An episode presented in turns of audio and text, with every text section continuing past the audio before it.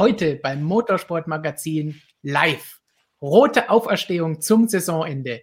Gelingt Ferrari das große Formel 1 Wunder. Und Zeit der Abschiede beim MotoGP-Finale. Irgendwo da drüben. Plus, wir beantworten natürlich deine Fragen zur Formel 1. Heute auch wieder zur MotoGP vielleicht zur DTM und Formel E, Sarajevo, alles, was euer Herz begehrt. Und damit hallo an alle MSM-Freunde, hallo an alle Motorsportfans da draußen vor den Bildschirmen und hallo an den doppelten Markus. Servus. hallo zusammen. Wie ihr sehen könnt, Markus, unser DJI-Budget ist kurz vor Jahresende noch ausreichend, damit wir nochmal einen Doppelgänger von dir hier mit in die Sendung reinbringen können. Hast du schon mal drüber nachgedacht, vielleicht Christian als Ersatz an so einem MotoGP-Wochenende einzusetzen und selber freizumachen? Ja, also das wäre schon ganz cool, so äh, an, den, an den relativ coolen Destinationen, so wenn ich dann mal in Barcelona einfach einen Tag am Strand chillen könnte und Christian die Rennstrecke schicken könnte, das wäre schon okay. Ja? Also ich werde mir da im Winter genauere Gedanken drüber machen, auf jeden Fall. Würden da auch endlich mal gescheite Geschichten bei rauskommen. Dann gäbe es auf jeden Fall was über MGOH auch bei den Motorrädern zu berichten. Als MotoGP-Mann hättest du auf jeden Fall einen Vorteil, Christian, denn du hättest dann jetzt schon frei. Die Saison ist vorbei. Hm. Stattdessen haben wir jetzt noch einen ganzen Tripleheader vor uns. Was sagst du dazu? ähm, ja, ich finde es gut, dass Markus jetzt endlich mal auch richtig viel Zeit hat, dann unsere ganzen Geschichten zu lesen und Videos zu schauen. Und deswegen macht es mir umso mehr Spaß, jetzt über diese drei Rennen noch zu berichten. Das ist doch schön. Ich meine, Formel 1 Berichterstattung, egal über welche Rennserie, macht uns immer Spaß, denn für euch sind wir 24 Stunden rund um die Uhr jeden Tag im Jahr mit dabei in unserer App, auf unserer Webseite und hier mit unseren Videos. Und deswegen in den nächsten zwei Stunden rund wollen wir euch mit folgenden Themen noch beglücken. Einerseits geht es natürlich los mit den Fun Facts, wie üblich. Dann unser Top-Thema Ferrari, nachdem es beim letzten Rennen gut gelaufen ist. Gelingt Ihnen vielleicht jetzt doch noch das Formel 1 Wunder und holen Sie sich den dritten Platz in der Konstrukteurswertung? Können Sie das Jahr noch halbwegs irgendwie retten?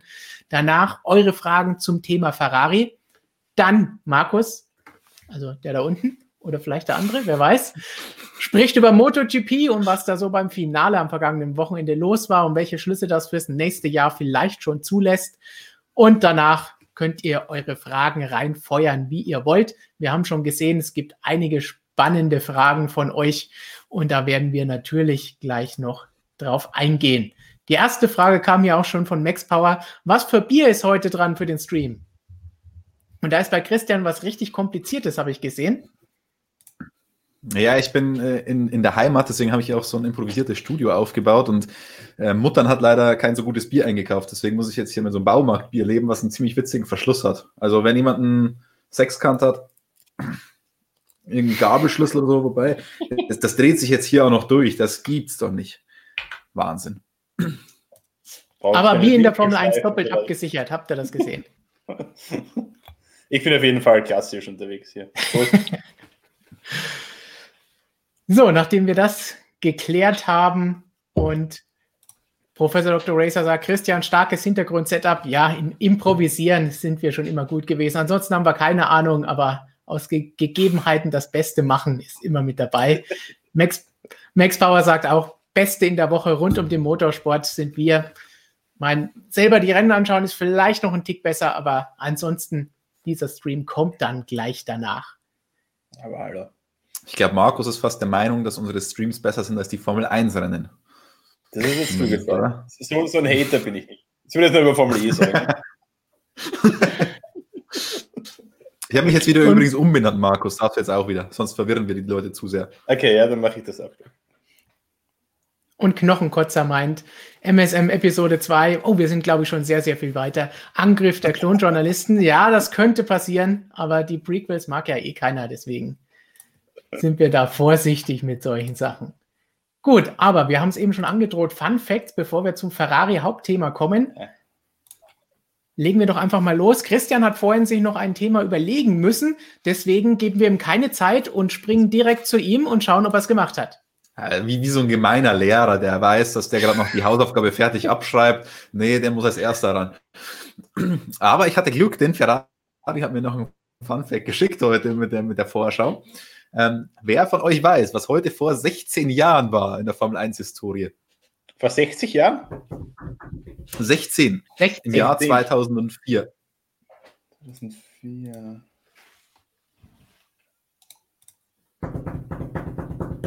Nicht die geringste. Ja, jetzt hier nicht, nicht googeln, nicht, ähm, das muss aus der Pistole geschossen kommen. Hände Solche hoch. historischen Daten. Denn, wenn wir immer über die Formel 1 sprechen und früher war alles besser, nicht Das unbedingt. erste Bahrain-Rennen, oder? Michael hat gewonnen. Nee, das, ist, das war ja damals noch zu Saisonbeginn irgendwann. Nein, heute vor 16 Jahren war tatsächlich dieser historische Tag, an dem Ferrari mal wieder getestet hat mit Autos, sogar mit zwei Autos auf zwei unterschiedlichen Rennstrecken. Nicht nur in Barcelona, sondern auch noch auf der Geraden in Vairano. Also mit, ähm, wer hat da getestet? Luca Badoer und Marc Chenet. Ähm, gleichzeitig auch noch in Vairano am Steuer war Andrea Bertolini. Also das ist ein historischer Tag der Formel 1-Geschichte und ich bin enttäuscht, dass ihr das 1-Legende. jetzt hier nicht wisst. Ja, aber Ja. jetzt, wo du es erzählt hast, habe ich schon wieder ein bisschen Gänsehaut, muss ich sagen. Also die Erinnerungen, die da wieder raufkommen, das ist irre.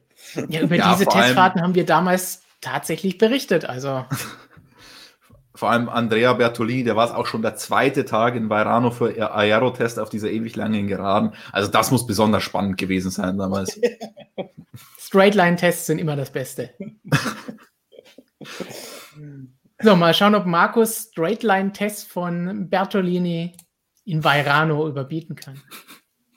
Ja, nicht direkt, aber mein Fun Fact heute ist ein, ein Happy Fact. Und zwar, dass das kommende Wochenende mein erstes freies seit 3. und 4. Oktober ist. aber leider, ähm, folgend auf meinen persönlichen Happy Fact, gibt es leider ein bisschen einen Sad Fact für die MotoGP-Fans zu Hause. Ähm, Stefan hat schon angesprochen, das letzte MotoGP-Wochenende des Jahres ist rum. Und wir müssen uns jetzt in diesem Jahr, in diesem Winter, auf eine längere Winterpause einstellen, als wir das eigentlich gewohnt waren, weil das Saisonfinale war jetzt nur eine Woche später als im Vorjahr. Wir werden aber mit dem Saisonstart drei Wochen weiter zurückrücken. Also, als es in diesem Jahr eigentlich geplant war, Moto 2 und Moto 3 sind ja gefahren in Katar, MotoGP dann nicht. Aber das heißt, zwei Wochen längere Winterpause, also sucht euch schon mal gute Beschäftigungen für den Winter. Keine Ahnung, kauft euch einen Modellbausatz oder lernt stricken oder irgendwas, weil die Winterpause wird dieses Mal etwas länger. Aber ich glaube, nach 14 Rennwochenenden innerhalb von 19 Wochen haben wir es jetzt auch alle mal verdient. Und ich glaube, es schadet uns auch allen mal nicht. Faule Sau. In der Formel 1 wird es, wenn alles normal läuft, keine kürzere Pause geben Gar oder keine längere Pause. Pause geben. Ja. Kürzere sowieso nicht. Boxing Day, Sie noch mal- 26. Dezember. Los geht's. Nach deinem Happy Fact muss ich noch einen Sad Fact einfügen. Markus hat zwar jetzt eine neue Webcam und ist dadurch in sehr guter Auflösung zu sehen, allerdings ist sein Internet nicht mitgewachsen, deswegen ist er ab und zu ein bisschen abgehakt. Okay, sorry. Mal schauen, jetzt bist du wieder flüssig und dann nicht nur, weil du was trinken konntest oder weil hier auch schon weitere Kommentare kamen, dass du Bier aus der Grazer Gegend trinkst und das ist gut. Sagt zumindest Max Power. Christian wird da vielleicht nicht ganz so zustimmen. Aber wir haben noch einen normalen Fun Fact. Survex Fun Facts sind vorbei, aber normaler Fun Fact. Am kommenden Wochenende, Christian hat es gesagt, endlich wieder Bahrain Grand Prix. Wir hätten ihn eigentlich am Anfang dieser Saison schon haben sollen. 252 Tage Verspätung haben wir jetzt. Dafür gibt es dann gleich einen Doppelschlag, zwei Wochenenden hintereinander. Wir wissen über Bahrain alle das Übliche. Es liegt in der Wüste auf einer ehemaligen Kamelfarm. Äh, 495 Flutlichter erhellen die Strecke, damit wir ein Nachtrennen erleben werden. Alles Dinge, die ihr aus den letzten Jahren schon wunderbar kennt. Aber ein Fun Fact, den ihr vielleicht noch nicht kennt, ist, dass auf dem Streckengelände 1120 Palmen stehen. Ich weiß nicht, wer das gezählt hat, aber das ist nicht nur Fun, sondern auch Fact. Und Christian, du warst schon oft im Bahrain. War schon mal so langweilig, dass du die Palmen gezählt hast? Ich habe tatsächlich mal von ähm, lokalen Leuten, die dass das Land und auch die, die Stadt Manama gezeigt bekommen und da hat man mir irgendwas vom Land der tausend Palmen oder irgendwas erzählt. Also ich kann mich erinnern, dass da, da stehen sie richtig drauf, die Bahrainis. Übrigens können wir uns jetzt auch wieder, 120 Palmen. Übrigens können wir uns jetzt auch wieder zwei Wochen lang drüber streiten, wie man denn jetzt äh, Bahrain richtig ausspricht. Ob Bahrain, Bahrain, Bahrain oder wie auch immer. Also ähm, das werden wieder zwei tolle Wochen diesbezüglich. Es wird viele spannende Kommentare unter den Videos und Artikeln geben, da bin ich mir sicher. Hauptsache, wir sind nicht in China oder China oder was auch immer. China. Aber was wir jetzt schon ganz sicher wissen, sollten wir je wieder nach Bahrain, Bahrain oder sonst wohin reisen dürfen, wird Christian sehr viele Bilder von den Palmen und allem Möglichen dort machen und die dann vielleicht auf unseren Instagram-Kanal stellen. Und wenn ihr den noch nicht abonniert habt, solltet ihr das machen. Und warum, verrät euch Christian jetzt hier gleich mal höchstpersönlich. Mit diesem Puder glänzt garantiert nichts und mit dem Code MSMBeauty kriegst du 20%.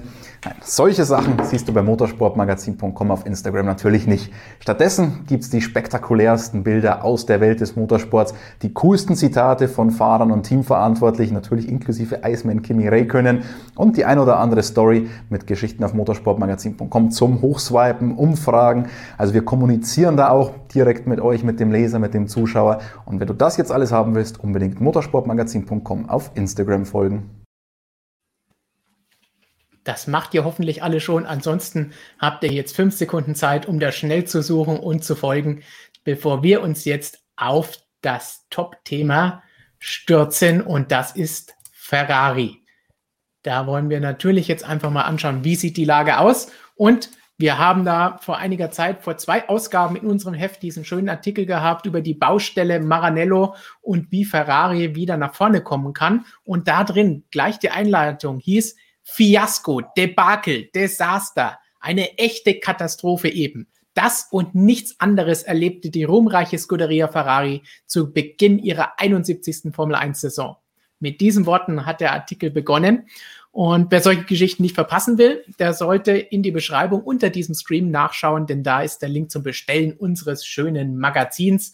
Aktuell geziert von Valentino Rossi. Die neue Ausgabe sind wir gerade dabei zu gestalten. Mal schauen, wer dann da vorne drauf sein wird. Wir wissen es aktuell selber noch nicht. Das heißt, ihr könnt uns da auch Tipps gerne reinsenden. So, wer hätte vor zwei Ausgaben noch gedacht, dass wir drei Rennen vor Saisonende tatsächlich über Ferraris Chancen auf den dritten Platz in der Konstrukteursweltmeisterschaft sprechen würden, Christian? Das ist doch fast schon zu schön zu glauben aus roter Sicht, oder? Ja, aber wir müssen dann schon auch noch die Realität ein bisschen im Auge behalten, denn es ist theoretisch noch möglich, Platz drei, aber sie sind immer noch Sechster in der Konstrukteurswertung. Racing Point, McLaren und Renault liegen immer noch vor ihnen. Ähm, ja, Renault ist jetzt tatsächlich in Reichweite, muss man sagen, nach diesem Türkei Grand Prix, aber Racing Point und McLaren, also da müsste schon ein bisschen mit dem Teufel zugehen, dass die noch eingeholt werden von Ferrari. Also ähm, die ganz, ganz große Blamage, die ist jetzt vom Tisch. Alpha Tauri, das wird nichts mehr, dass die Ferrari überholen. Aber nach vorne ist eben auch nicht mehr ganz so viel Spielraum bei Ferrari aktuell. Genau, schauen wir uns doch gleich hier mal den aktuellen Stand drei Rennen vor Saisonende an, damit auch Markus auf dem neuesten Stand ist, nachdem er ja schon ein Endresultat hat seit letztem Wochenende in der MotoGP. Über Mercedes brauchen wir nicht zu sprechen. Die haben sehr, sehr viel mehr Punkte als alle anderen. Lewis Hamilton alleine hat mehr Punkte als Red Bull. Deutlich mehr sogar. Red Bull ist auch sehr viel weiter weg, aber der Platz, der Kampf um Platz 3 ist noch spannend. Racing Point 154 Punkte, McLaren 149 Punkte, Renault 136 Punkte, Ferrari 130 Punkte. 24 Punkte hinter Racing Point, wie Christian gesagt hat. Das ist schon ein ganzes Holz da müssen sie schon ein bisschen was machen, damit sie da tatsächlich noch die Chance bekommen. Da muss es fast so weitergehen wie am vergangenen Wochenende. Ausgangslage zu Saisonbeginn oder noch vor wenigen Wochen war, Ferrari hat zu wenig Power nach den Motoränderungen im Winter. Die Aerodynamik hat auch nicht wirklich gepasst und ist nicht gut. Ergebnis ein riesiger Rückstand im Rennen und im Qualifying auf die Konkurrenz. Vor der Türkei waren sie noch Sechster, Alpha Tauri war sogar dran und sie hätten auf Platz sieben abrutschen können in der Konstrukteurswertung, was natürlich die ultimative Blamage gewesen wäre.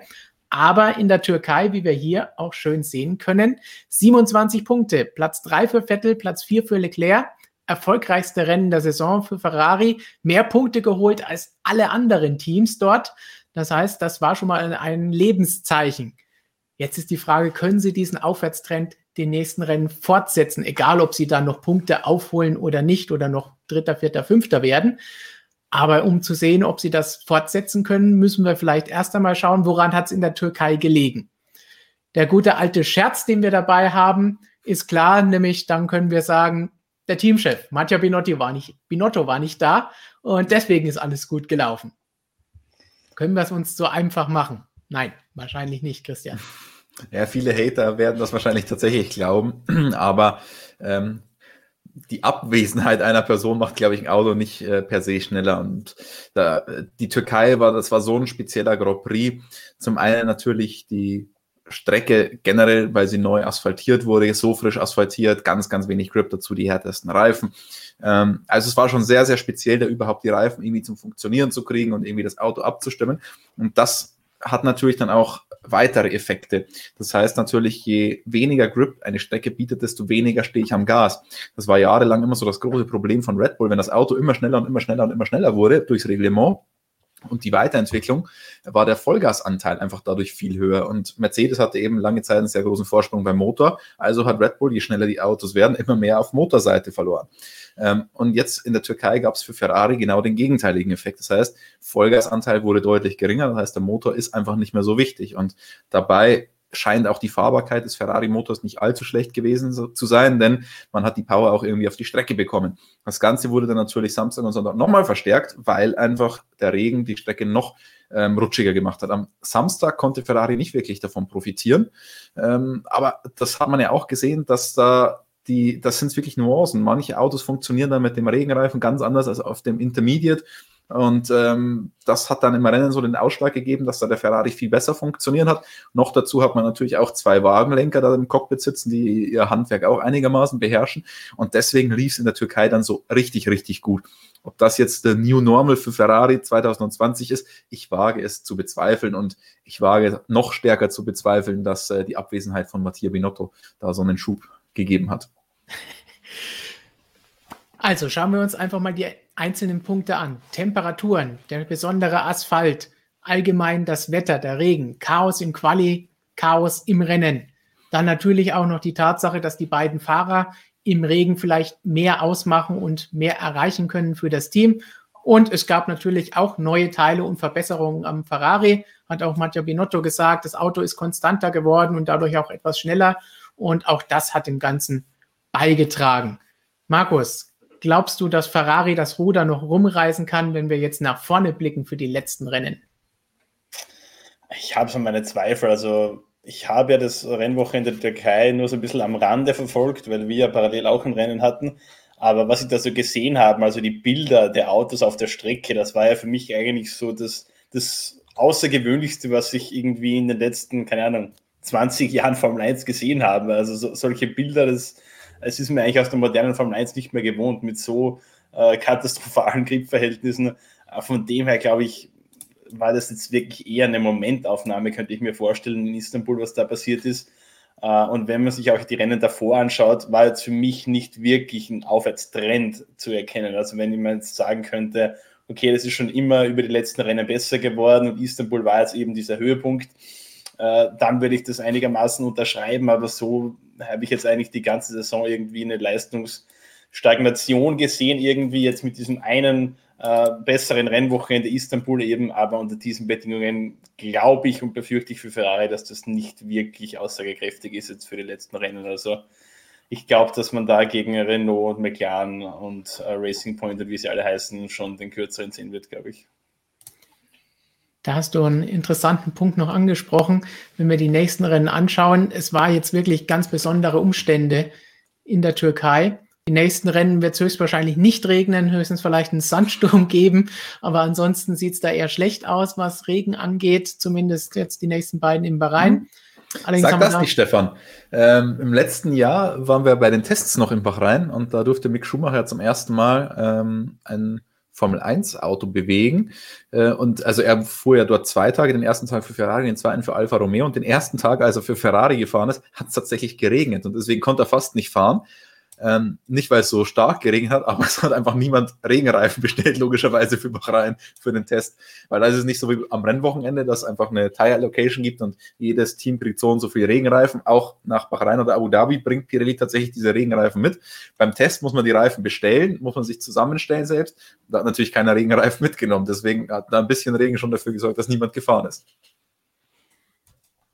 Und ich habe tatsächlich schon das ein oder andere Mal in Bahrain auch ähm, und in Abu Dhabi auch Regen ähm, erlebt. Also ist nicht ganz so unüblich, wie man vielleicht vermuten mag, aber allzu wahrscheinlich ist es dann auch nicht.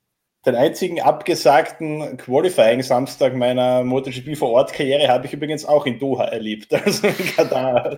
Nur wenn man sich anschaut, wie die Einheimischen dort Auto fahren bei Regen, dann ist es eh besser, dass da nichts stattfindet unter diesen Bedingungen, da spielen sich Dramen ab. Ich bin mir vorgekommen wie ein junger Michael Schumacher, weil ich mit 50 km/h und ohne eingeschaltete Warnblinkeranlage dadurch gefräst bin durch das Feld. Ja, manchmal kann man sich das hier aber auch denken mit dem Regenfahren. Aber Mix scheint das ja anzuziehen mit den Wetterbedingungen. Bei Testfahrten oder Trainings am Nürburgring haben wir das dieses Jahr auch gesehen. Scheint er kein Glück zu haben. Wie würde Pascal Wehrlein jetzt sagen, Karma kommt zurück, jetzt Zwiebelringe oder irgend sowas? Ähm, irgendwas scheint er verbrochen zu haben in seiner bisherigen Karriere, der arme Mick. Vielleicht ist er nie brav auf in der Alpha Hospitality. Uh. Wer weiß. Essen soll dort aber sehr lecker sein, habe ich mir sagen lassen. Würdest du ja niemals essen bei den Teams. Aber blicken wir, wenn wir nach vorne schauen, auch auf die Gegner, denn egal was Ferrari macht, die anderen müssen auch irgendwo schlechter abschneiden, weil sonst hat es eh keinen Sinn. Wenn wir Racing Point uns jetzt mal als allererstes anschauen, hatten die zuletzt in der Türkei auch ein besseres Ergebnis, hätten sogar ein noch besseres meiner Meinung nach holen müssen oder definitiv können. Aber so ist eigentlich die ganze Saison verlaufen, dass sie immer wieder das Problem hatten, nicht alles voll auszuschöpfen und nicht alles rauszuholen. Die Strecken, die nächsten, wo es doch ein bisschen mehr auf Power ankommt und der Mercedes-Motor, Mercedes Power Unit ihnen helfen könnte, spricht eigentlich für sie. Aber sie müssten es halt endlich mal umsetzen. Was meinst du, Christian? Schaffen sie es endlich mal mit Perez und Stroll vorne mitzufahren? Ja, das ist, wie du schon sagtest, das zieht sich wie so ein rosa Faden durch die ganze Saison. Ähm, holen einfach nicht das Maximum raus. Das ist ja auch so ein Teil, weil viele Leute gesagt haben, ja, die haben den Mercedes kopiert und jetzt ähm, rasieren die alles.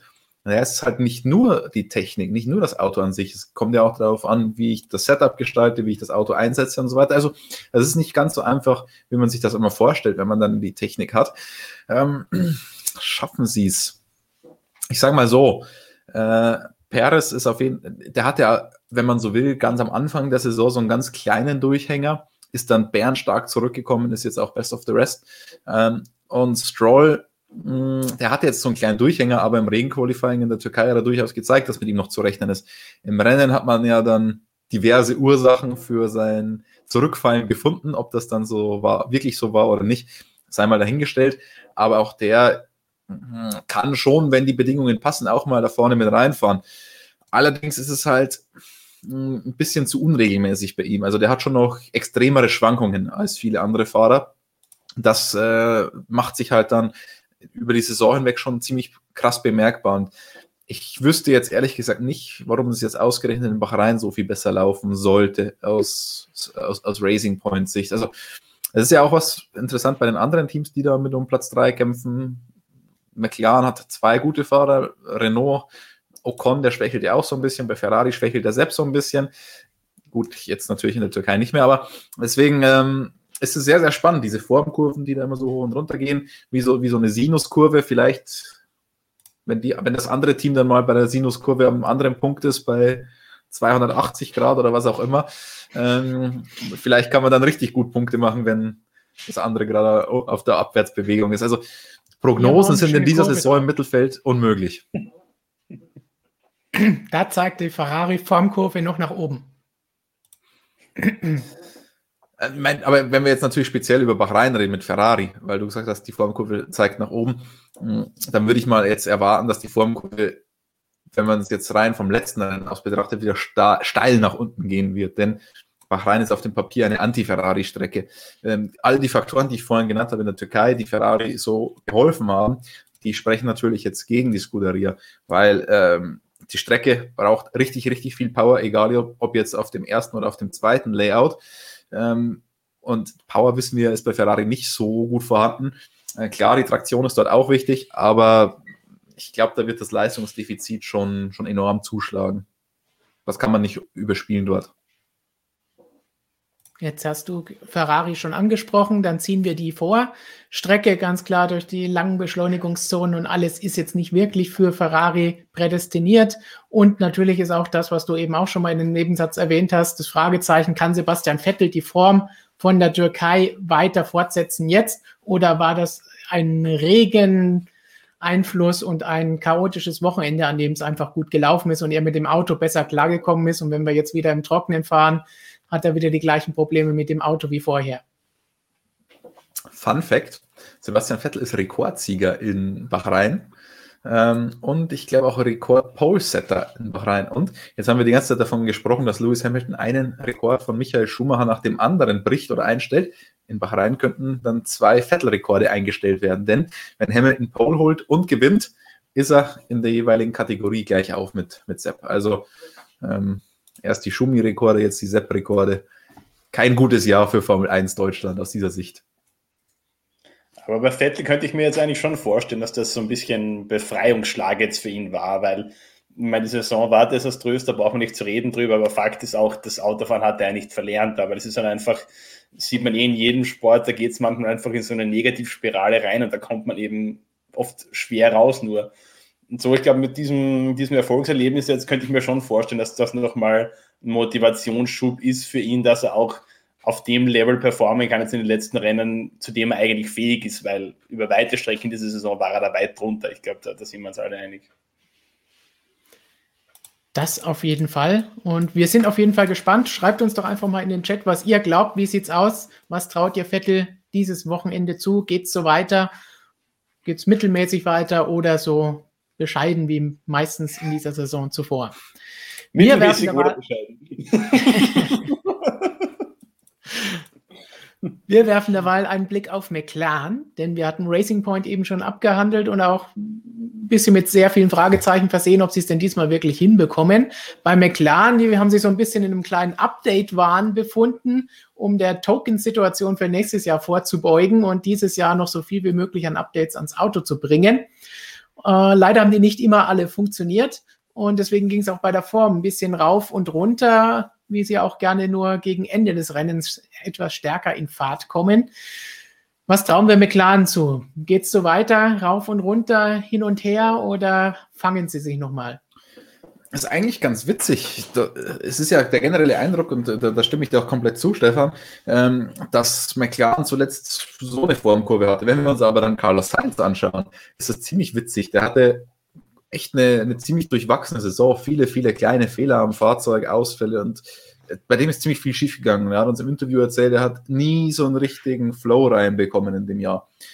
Seit Nürburgring läuft es bei Carlos Sainz deutlich besser.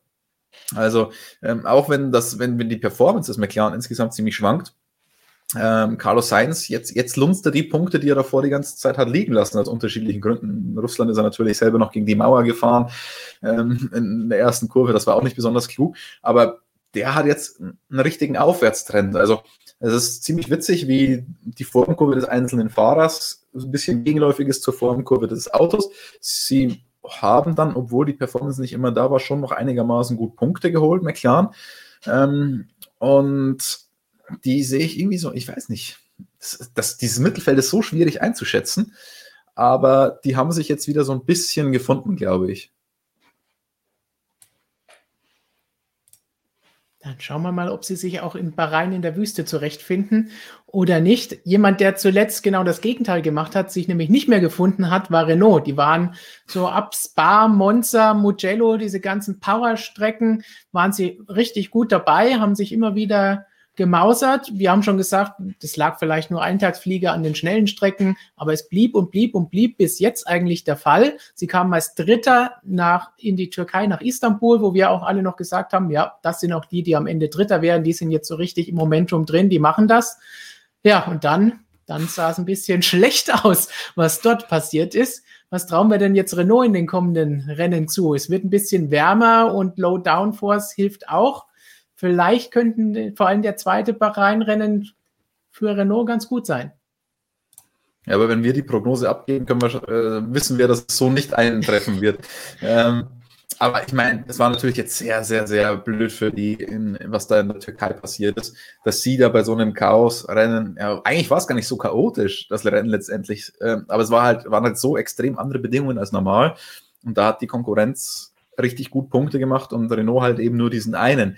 Das war richtig, richtig bitter für die, weil insgesamt hätte ich die jetzt schon noch am, am stärksten eingeschätzt von, von der Performance. Also ich schreibe jetzt, wenn wir jetzt alle bei Null starten würden, die letzten drei Rennen, würde ich im Mittelfeld tatsächlich, glaube ich, mein Geld wieder auf Renault setzen. Aber dadurch, dass die jetzt so einen relativ großen Rückstand doch schon haben, durch dieses eine Türkei-Rennen, wird es natürlich schwierig, denn man darf nicht vergessen, Natürlich kann man jetzt sagen, der Rückstand ist jetzt nicht riesig, wenn man die, wenn man die Punkte in der Formel 1 generell anschaut, aber ähm, für ein Mittelfeld sind, sind die Abstände schon relativ groß. Die holen ja nicht immer diese Big Points, wie jetzt am vergangenen äh, Rennwochenende in der Türkei. Wenn ein Rennen normal läuft, sind die zwei Mercedes vorne, nicht nur einer, dann ist normalerweise auch noch mindestens ein Red Bull da vorne und dann musst du halt schauen, was du dahinter abstauben kannst. Das hast du halt nicht jedes Rennwochenende, dass du dann so viele Punkte machen kannst. Deswegen ist es natürlich jetzt schon ein bisschen bitter für Renault gelaufen, dass die genau an diesem Wochenende da nicht da waren. Ähm, ich, ob sie das dann aus eigener Kraft einfach nur durch ein bisschen bessere Performance aufholen können, ich wage es zu bezweifeln. Aber Renault, ich meine, wir haben ja dann diesen spannenden Kampf Renault gegen Ferrari. Und wenn ich da Geld setzen müsste, würde ich, glaube ich, mein Geld eher auf Renault setzen. Zumindest wenn sie sich wieder fangen an einem normalen Wochenende, würde ich auch sagen, dass aktuell einfach der Vorsprung, den sie hatten, noch vor drei Wochen einfach zu groß ist, dass Ferrari jetzt sicherlich auch nicht mehr so viel an neuen Teilen für diese drei Rennen hat innerhalb von drei Wochen. Das heißt, wir haben schon mal gesagt, dass Renault sich da durchsetzen wird. Wir wiederholen es jetzt einfach nochmal und am Ende werden wir sehen, ob wir vielleicht damit jetzt wieder das Todesurteil für Renault ausgesprochen haben. Ausschließend ist bei uns nichts. Also haben wir jetzt haben wir eigentlich bei allen relativ gesagt, ja, das wird nichts, also setzt sich McLaren durch. Sehe ich das richtig von deiner Einschätzung eben? Das waren die, die, die am besten weggekommen nee, sind bei dir. Nee, Ferrari wird sich durchsetzen, weil Mattia Binotto auch in Bahrain nicht vor Ort sein wird. äh, ist doch klar. Übrigens, das, das ist ein bisschen komisch. Also es gab ja von Ferrari schon Aussagen, ja, dass der jetzt wahrscheinlich nicht nur dieses Türkei-Rennen auslässt. Dann kam die offizielle ähm, Meldung der FIA mit Besetzung der Teamchef-PK. Da taucht dann Mattia Binotto auf und war ich ein bisschen verwirrt. Jetzt haben wir gerade eben den äh, Media Schedule, also den Zeitplan der ganzen Medientermine von Ferrari bekommen. Da ähm, wiederum steht tatsächlich Mattia Binotto dann in der FIA-Pressekonferenz drin über Zoom. Ähm, dann soll die TV-Interviews aber Laurent Meckis geben. Meckis soll dann auch am Sonntag bei der Media-Session dabei sein. Also so ganz schlau werde ich daraus nicht, weil klar, diese Zoom-Media-Sessions, die könnte er rein theoretisch auch von zu Hause machen, aber eigentlich diese Pressekonferenz ist ja schon so, dass da zumindest die drei Teamchefs oder die drei Teamverantwortlichen physisch nebeneinander sitzen und die dann über Zoom alle zusammen zu uns zugeschaltet sind. Vielleicht machen sie jetzt zwei Teamverantwortliche und Mattia Binotto per Zoom und dann auch noch uns per Zoom. Wäre auch mal was Neues, aber also so richtig schlau werde ich daraus nicht. Ähm, aber jetzt äh, zu deiner Frage zurück. Wer holt sich jetzt P3? Hm. Ich sage trotzdem Racing Point, weil die insgesamt das stärkste Auto haben. Der Perez, der könnte dann schon noch mal ein bisschen abstauben. Ähm, der Stroll hat ja auch gezeigt, dass er kein Blinder ist. Und ich glaube, Racing Point schafft es dann. Was sagt, was sagt ihr? Ich, ich habe sie ja, glaube ich, sogar am Anfang hier als, als dritten oder als große Überraschung der Saison bei unserem berüchtigten Tippspiel, dass dieses Jahr noch schlechter sein wird als in den letzten Jahren durch die ganze Geschichte und Verschiebung, weil wir das im März vor dem eigentlichen Saisonstart gemacht haben. Aber da habe ich, glaube ich, Racing Point das die große Überraschung gemacht. Das heißt, sie könnten das jetzt retten, wenn sie Dritter wären. Also muss ich sagen, Racing Point. Ich wollte eigentlich auch Racing Point sagen, aber ich habe ein Problem damit, Christian recht zu geben, darum sage ich McLaren. Beste Argumentation. Ich sage auf jeden Fall nicht Ferrari und das meine ich ganz ernst. Das dürfte definitiv eine Möglichkeit sein, denn wenn wir uns jetzt hier anschauen, was Pegamixel sagt, der sagt, klar war Ferrari in Istanbul gut. Immerhin hatten sie 13 Rennwochenenden Erfahrung mit katastrophalen Glückverhältnissen. Kann man auch nie widersprechen. Eine strategische Meisterleistung, das muss man schon sagen. Ja. Die haben sich die ganze Saison nur auf dieses eine Rennen vorbereitet. Die, die, die wussten, schon, dass, dass da, da, ganz frisch asphaltiert wird, dass ja. es dann regnen wird an dem Tag. Wahrscheinlich ähm, hat Ferrari den neuen Asphalt bezahlt. Deswegen wird das mein, eine Woche vorher gemacht. Auch das ist natürlich ein krasser Kontrast jetzt zu Bahrain. Dort hat man ja einen sehr, sehr, sehr aggressiven Asphalt. Ähm, hat man übrigens jetzt wieder Asphaltlehre. Ich habe gerade mit Hermann Thielke gesprochen. Jetzt, jetzt muss ich natürlich, dieses Thema haben wir jetzt nicht besprochen, aber das letzte Mal schon. Jetzt muss ich wieder klugscheißern beim, beim Asphalt mein, mein neues Lieblingsthema.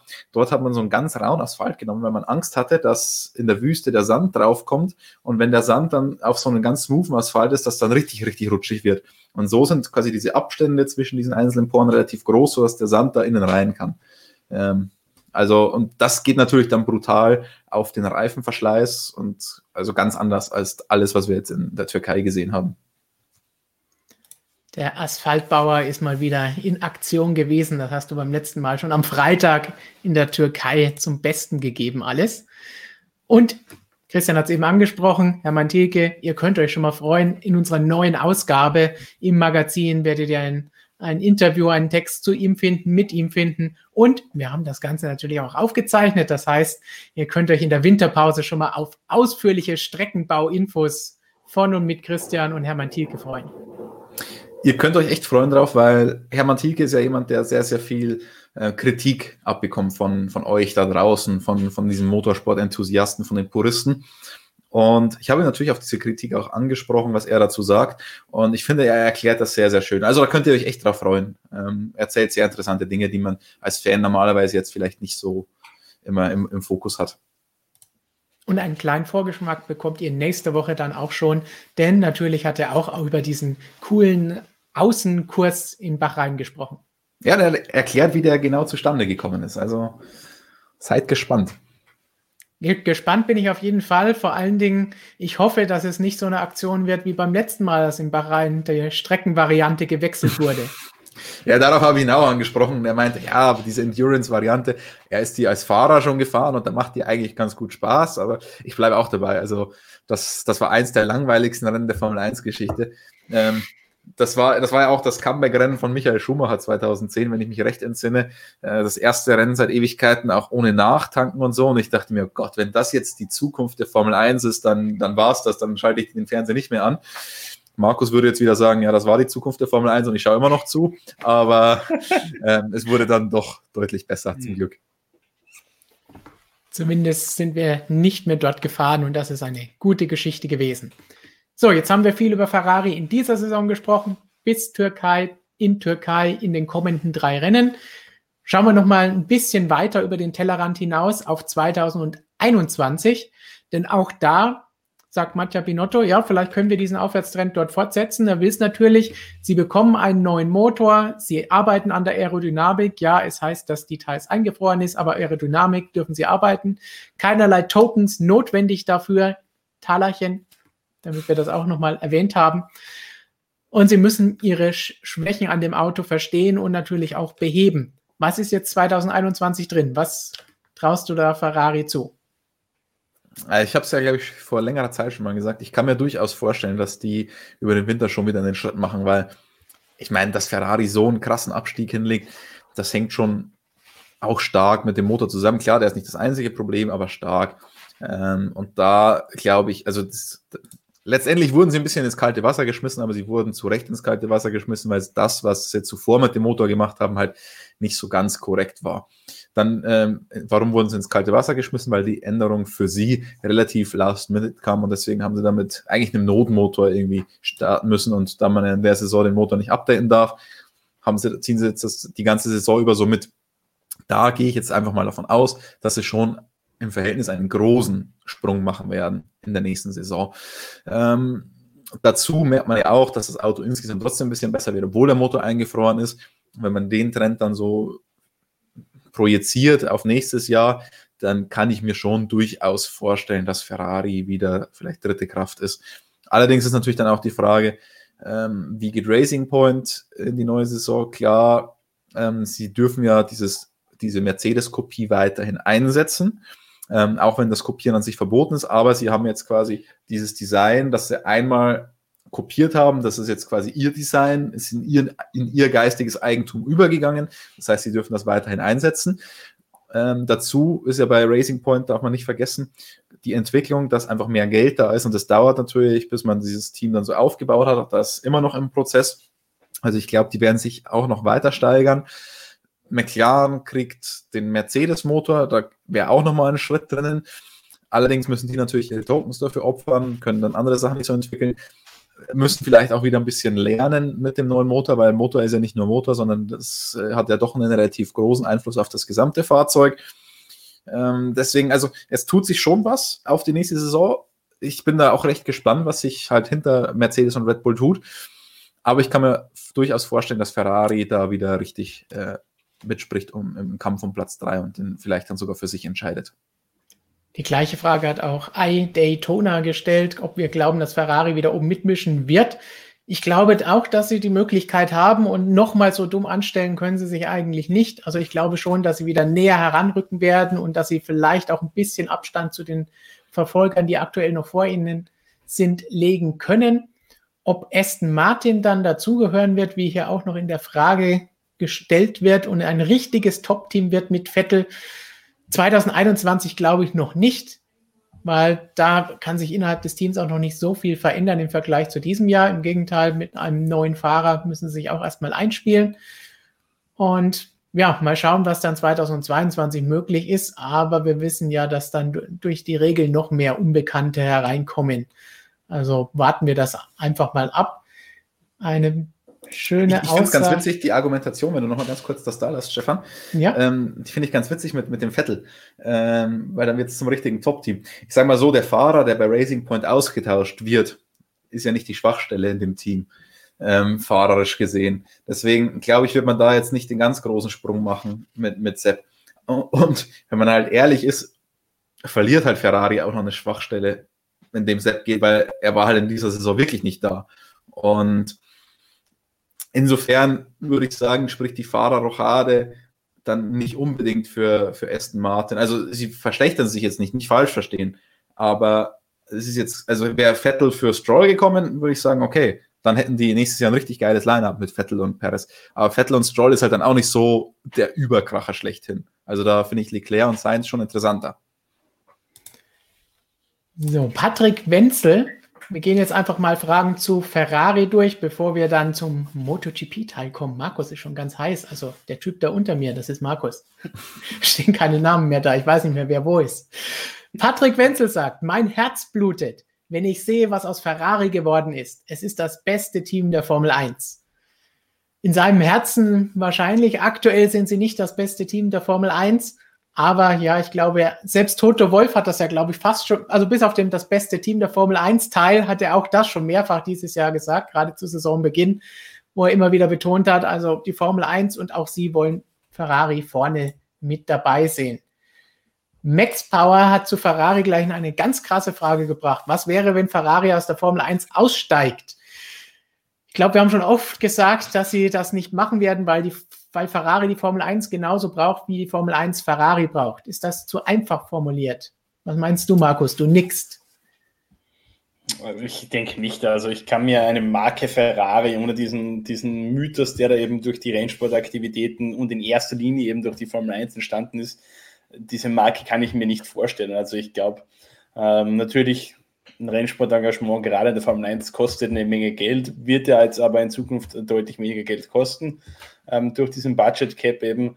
Äh, und ich denke, dass sich das für das Image äh, und für das ganze gesamte Marketing dieses Unternehmens Ferrari immer rentieren wird. Von dem her ähm, kann ich mir nicht vorstellen, dass es jemals eine Formel 1 ohne Ferrari geben würde. Also würde mich persönlich sehr überraschen. Christian wahrscheinlich auch. Ich habe gerade mal überlegt, also es wurde ja jetzt erst kürzlich das, das neue Concord Agreement unterschrieben. Also das heißt, Ferrari hat sich zur Formel 1 bekannt. Und seitdem gibt es natürlich keine Ausstiegsdrohungen mehr. Ähm, generell, also ich weiß nicht, ob es schon in den letzten 20 Jahren jemals eine Zeit gab wie jetzt, dass so lange keine Ausstiegsdrohung von Ferrari kam. Kannst du dich an, an sowas erinnern, Stefan? Ja, das ist schon eine Weile her, das stimmt. Ich kann mich noch erinnern, ähm, zu Lebzeiten von Sergio Macchione, irgendwann mal bei einem USA Grand Prix, konnte ich noch kurz mit ihm sprechen. Und dann hat er diesen Ausstieg mal wieder in den Raum geworfen. Das ist auch schon ein paar Jahre her, aber das war ist die letzte richtige Ausstiegsdrohung, an die ich mich von Ferrari erinnern kann, tatsächlich. Also Luca Di Monteselvo hat das ein bisschen besser eingesetzt. Ja, der würde jetzt hier wieder, äh, der hätte das, das Concord Agreement unterschrieben und würde drei Tage später wieder mit Ausstieg drohen. Also. Genauso ernst wurde es genommen.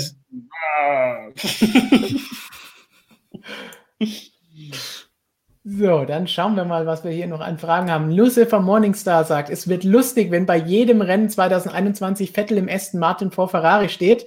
Uh, wenn er sagen würde, es wäre lustig, aber es wird, als ob das Fakt ist. Ich bin mir nicht so sicher, gerade nachdem wir eben gesagt haben, sie werden wieder dritte Kraft mindestens, dass das eintreffen wird. Machen wir wieder die üblichen Daumen rauf und runter von uns und auch von euch im Chat. Also bei jedem Rennen definitiv nicht. Nee. Ja, bei jedem nicht. Ne?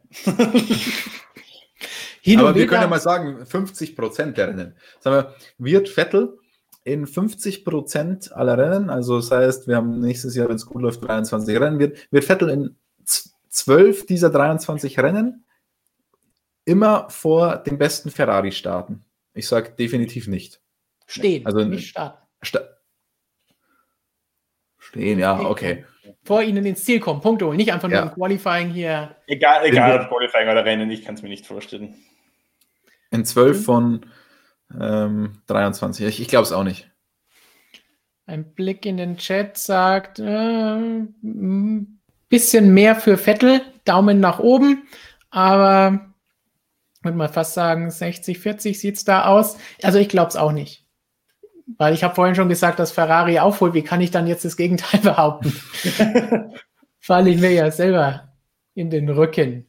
Ah, ich bin sehr, sehr gespannt insgesamt. Also erstmal natürlich jetzt, wie sich Sebastian Vettel wieder schlagen wird, die letzten drei Rennen noch bei Ferrari, aber dann noch gespannter bin ich drauf, wie er sich bei Aston Martin insgesamt schlagen wird, weil viele Vettel-Fans sagen ja immer, ja, der Ferrari liegt ihm einfach nicht und das Konzept des ähm, Racing Point Aston Martin, nachdem wie man sagen will, das liegt ihm dann viel besser, der ist viel einfacher zu fahren, genauso wie der Mercedes. Ähm, also da bin ich mal sehr gespannt, ob das dann auch, ob sich das in der Realität dann widerspiegeln wird. Definitiv, wenn er noch ein ehrlich, bisschen. Ich habe irgendwie, hab irgendwie nicht so das Gefühl, dass es in der Formel 1 jetzt so krass diese Unterschiede gibt. Fahrzeug A liegt dem Fahrer und Fahrzeug B nicht. Oder also ich glaube, wenn wir es jetzt zu nehmen, ich, wahrscheinlich für jeden Fahrer wird der Mercedes das beste Auto sein. Egal wie der fährt. Und das wird wahrscheinlich auch für jeden Fahrer, würde ich mal sagen, der Red Bull das zweitbeste Auto sein. ja, da, da kann man sich halt drüber streiten beim Red Bull. Das ist, ja. das ist halt ein sehr interessanter Punkt, weil der Red Bull hinten viel höher steht als vorne. Das heißt, er hat hinten viel mehr Bodenfreiheit. Ähm, das heißt, der Diffusor ist höher und er erzeugt dadurch mehr Abtrieb. Der Mercedes ist hingegen länger ähm, und erzeugt da mehr, dadurch mehr Abtrieb. Beim Red Bull heißt es natürlich, dass der Abtrieb, den er erzeugt, stark äh, abhängig von der Bodenfreiheit ist. Das heißt, wenn du einfederst hinten und so weiter, verändert sich das Ganze natürlich. Und ich meine, wir können das alles sehr, sehr schlecht beurteilen, weil wir das Auto, weil wir generell Formel 1 Auto noch nie gefahren sind, aber halt auch den Red Bull nie gefahren sind. Aber was man halt hört, ist es halt schon eine Achillesferse von, äh, von dem Auto, was äh, sehr tricky sein soll. Und da hören wir ja Dr. Helmut Marco immer wieder sagt, dem Verstappen ist es völlig egal. Da ist mal DRS nicht zugegangen. Also normalerweise wird das ja automatisch beim Bremsvorgang geschlossen, der Heckflügel, und ähm, ging trotzdem nicht zu und er hat es gar nicht be bemerkt, ist einfach durch die Kurve gefahren, als wäre nichts. Ähm, das, ist, das ist sehr interessant, das würde man halt da echt mal gerne sehen, wie viel da der Verstappen ist und wie viel äh, da das Auto ist. Oder wie, wie schlecht dann der Teamkollege ist oder wie, wie, wie normal der Teamkollege ist. Also da fehlt irgendwie so schon so eine Referenz. Das ist ja auch eine schöne Sache. Ich weiß nicht mehr, wer die wir an einem QA diskutiert haben, ob sich Red Bull vielleicht zu sehr auf Verstappen konzentriert hat. Damals auch ein bisschen im Hinblick auf die Fahrer und ob sie nicht einen besseren zweiten Fahrer hätten behalten sollen und ihn nicht so vergraulen hätten sollen, aber gleichzeitig auch bei der Entwicklung. Denn wenn Stappen es völlig egal ist, wie in Anführungszeichen schlecht das Auto ist und er trotzdem gut damit fahren kann, ist das natürlich auch für Neulinge, die sie jetzt mehrfach hintereinander drei Stück ins Auto gesetzt haben, nicht unbedingt ideal, um darin einfach sich in die Formel 1 zu gewöhnen in der zweiten, ersten oder zweiten Saison, in der sie da fahren. Ja, andererseits verstehe ich schon Red Bull auch, die sagen halt, sie bauen das schnellstmögliche Auto. Und wenn es halt dann Fahrer gibt, der das halt zeigen kann, ich meine, wir sind auf einem Niveau in der Formel 1, dass es sollen die weltbesten Fahrer sein. Und da dann ein Auto, natürlich musst du es irgendwie in einem gewissen Fenster haben, damit, damit das fahrbar ist, damit du die Performance rausholen kannst. Aber extra ein Auto zu entwickeln, das so wenig spitz ist von, von der Performance her, weil da spricht man ja drüber, wie, wie spitz ein Fahrzeug ist im, im, im Grenzbereich. Ähm, um, um Fahrzeug zu entwickeln, das nicht mehr so spitz ist, sondern breiter, aber dafür insgesamt eine niedrigere Performance, erinnert mich halt irgendwie so ein bisschen an GT3, an so, an so Herrenfahrer. Also in gewisser Maße braucht man das natürlich auch in der Formel 1. Natürlich braucht ein Formel 1-Fahrer auch Vertrauen ins Auto und vielleicht muss man nicht immer das aller, allerletzte Tausendste Sekündchen rausholen, wenn der Fahrer dafür mehr Vertrauen hat. Aber letztendlich sind es halt schon die Besten ihrer Zunft und deswegen verstehe ich da Red Bull, wenn sie sagen, sie machen das schnellstmögliche Auto und nicht ein Auto, das in einem Verstappen, im Albon oder wem auch immer liegt. Ich muss gerade ein bisschen schmunzeln, weil es ist eigentlich genau die Diskussion, die wir in der MotoGP seit Monaten oder seit Jahren eigentlich haben, wo alle immer sagen, ja, die Honda ist ja unfahrbar für alle außer Marc Marquez. Ja, stimmt, aber Honda hat sich gesagt, naja, wenn der in sieben Jahren sechs WM-Titel für uns gewinnt, dann ist das, dann können wir da ganz gut damit leben. Und ja, lange Zeit hat es eben gut funktioniert. Dieses Jahr, äh, wo er dann gefehlt hat, der große Superstar, dann hat man eben bei Honda gesehen, wo man eben mit den anderen Fahrern steht. Also es ist schon eine Gratwanderung. Natürlich in der Formel 1 ist das Risiko, dass einem der Nummer 1-Fahrer ausfällt, jetzt nicht so groß wie im Motorradsport. Verletzungen sind sehr selten äh, im, im Vierradsport. Nichtsdestotrotz ist Red Bull nicht davor gefeit, dass äh, Verstappen irgendwann den Absprung macht und dann steht man vielleicht mit einem schwierigen Auto da und findet keinen Fahrer, der das bewegen kann. Dann hat man natürlich ein Problem. So, nach diesem kleinen Red Bull-Exkurs zurück zu Ferrari beziehungsweise zu Sebastian Vettel, denn wir haben gerade eben angesprochen, hey, wie sieht es nächstes Jahr aus? Was wird aus Racing Point zu Aston Martin? Welche Chancen gibt es da? In unserer noch aktuellen Ausgabe könnt ihr einen Artikel entsprechend dazu lesen, wo wir mal beleuchten, was ist mit Aston Martin, welchen Einfluss hat die Marke tatsächlich, was ist mit Racing Point, wie setzt sich das Ganze zusammen, wie kommt Vettel dort klar, wie sieht es mit dem Teamkollegen aus, darf er gewinnen, kann er gewinnen, wie geht es da nächstes Jahr weiter. Das findet ihr in unserer aktuellen Ausgabe, die ihr euch bestellen könnt, wenn ihr den Link in der Beschreibung direkt unter den Like-Button hier klickt. Aber die meisten von euch haben es natürlich eh schon zu Hause. Dann am besten nachher nochmal nachlesen als gute Nachtlektüre. Und dann ist mir gerade erst klar geworden, dass es für dich eigentlich da super ist, Christian, weil für dich hat das nächstjährige Auto von Vettel eigentlich genau die gleiche Farbe wie das diesjährige, oder? Christian hat nämlich eine leichte Rot-Grün-Schwäche. ja, aber ähm, das ist jetzt die Leute stellen sich das immer so extrem vor, aber es ist ja nicht so extrem. Also ich kann schon noch die rote von der grünen Ampel unterscheiden, keine Angst. Und ich weiß auch, dass der, dass der Schumi hinter mir rot ist und nicht grün. Schon. Er ist kein Jaguar-Fahrer. Aber das, das Grün war geil, oder? Das Jaguar-Grün. Ich fand den Jaguar damals generell sehr cool. Ja cool. Also, das also, Grün-Weiß. Äh, war ein richtig schönes Auto, finde ich. Robert wird sagen, Grün-Weiß ist eh gut, aber sah nicht schlecht aus. Hatte aber für Robert dann den falschen Biersponsor drauf. ah ja, stimmt. So, Yankman.de. Gibt es Spekulationen, wie Ferrari letztes Jahr beim Motor geschummelt hat? Spekulationen ist es in der Formel 1, glaube ich, nie Probleme, welche zu finden, oder? Ja, ja, also die haben da so ein bisschen die Methode Zervik gemacht. Die haben einfach den, den Fluss erhöht, also mehr Durchfluss als, als erlaubt. Also ähm, prinzipiell könnte man ja aus so einem Formel 1 Motor viel, viel, viel mehr Leistung rausholen, wenn man dann wollte. Denn ich habe zwar nur 1,6 Liter Hubraum, aber ich habe einen Turbolader und der, und der Ladedruck ist unbeschränkt. Das heißt, ich könnte da Leistung rausholen, das kann man sich eigentlich gar nicht vorstellen. Wenn man an die, an die alten Turbomotoren in der Formel 1 denkt, die haben aus 1,5 Liter 1400 PS rausgeholt. Was könnten wir da heute machen? Okay, jetzt sagt ihr, die Motoren haben damals nur eine Runde gehalten. Ja, ähm, aber trotzdem könnte man heute wahrscheinlich ähnliche Leistungswerte rausholen mit diesen Vorgaben. Aber, und das gab es halt früher nicht, wir haben inzwischen einen maximalen Benzinfluss. Dieser Benzinfluss von 100 Kilogramm pro Stunde, der liegt ab 10.500 Umdrehungen an. Und genau diese 100 Kilogramm pro Stunde bei diesen 10.500 Umdrehungen, das ist mein limitierender Faktor. Genau diese Zahl limitiert mir die Motorleistung. Das heißt, ich kann meine Leistung eigentlich nur steigern, indem ich effizienter werde. Also das heißt, indem ich das Benzin effizienter verbrenne und mehr aus genau dieser vorgegebenen Menge Benzin raushole.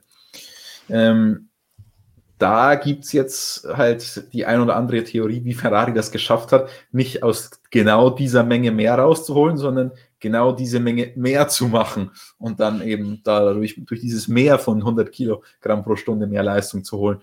Da spricht man natürlich über das. Es ist relativ kompliziert, überhaupt einen Benzindurchfluss zu messen.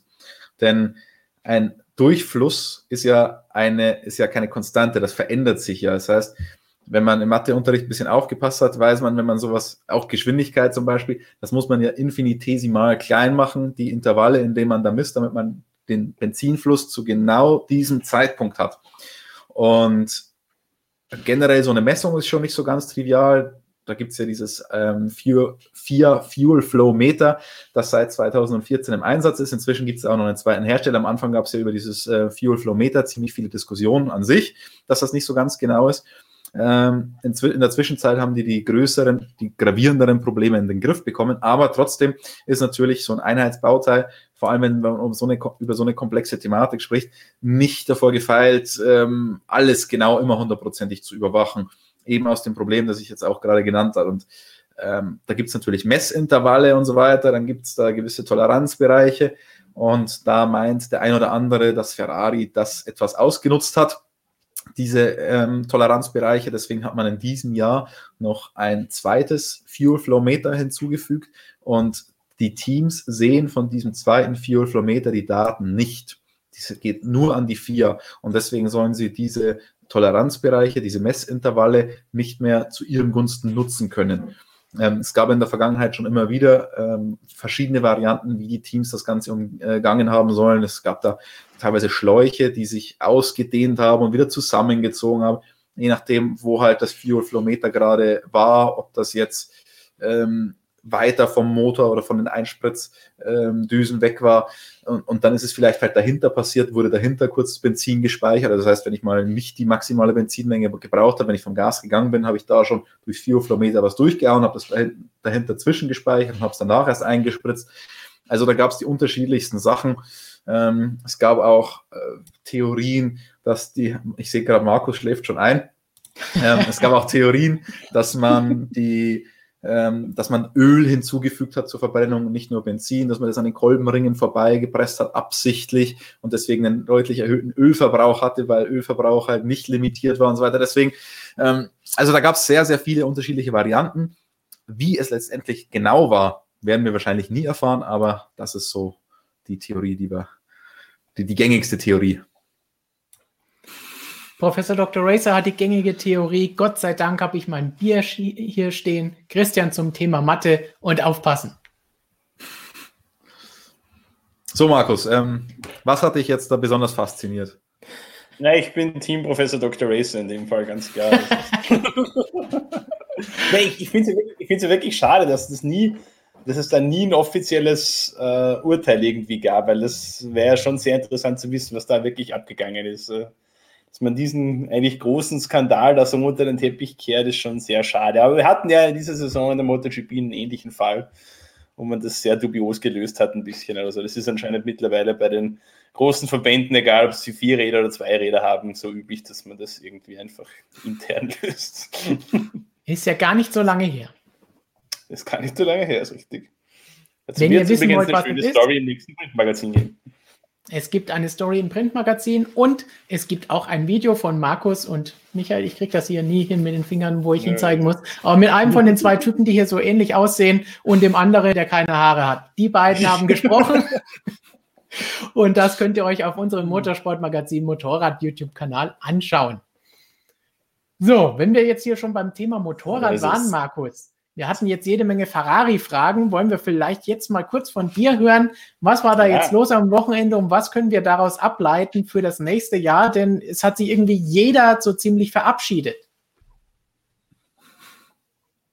Ja, das ist richtig. Ähm, und ich glaube, dass diese Saison und jetzt auch dieses letzte Rennen so ein bisschen hm, der Auftakt zu einer neuen Ära waren in gewisser Weise. Also eben, du hast es angesprochen, wenn man sich äh, die Fahrer oder das Fahrerfeld ansieht, Andrea Dovizioso hat naja, seine Karriere noch nicht beendet. Er nennt es offiziell mal ein Sabbatical, also ein Auszeitjahr. Möchte gerne 2022 wieder zurückkommen, sagt er.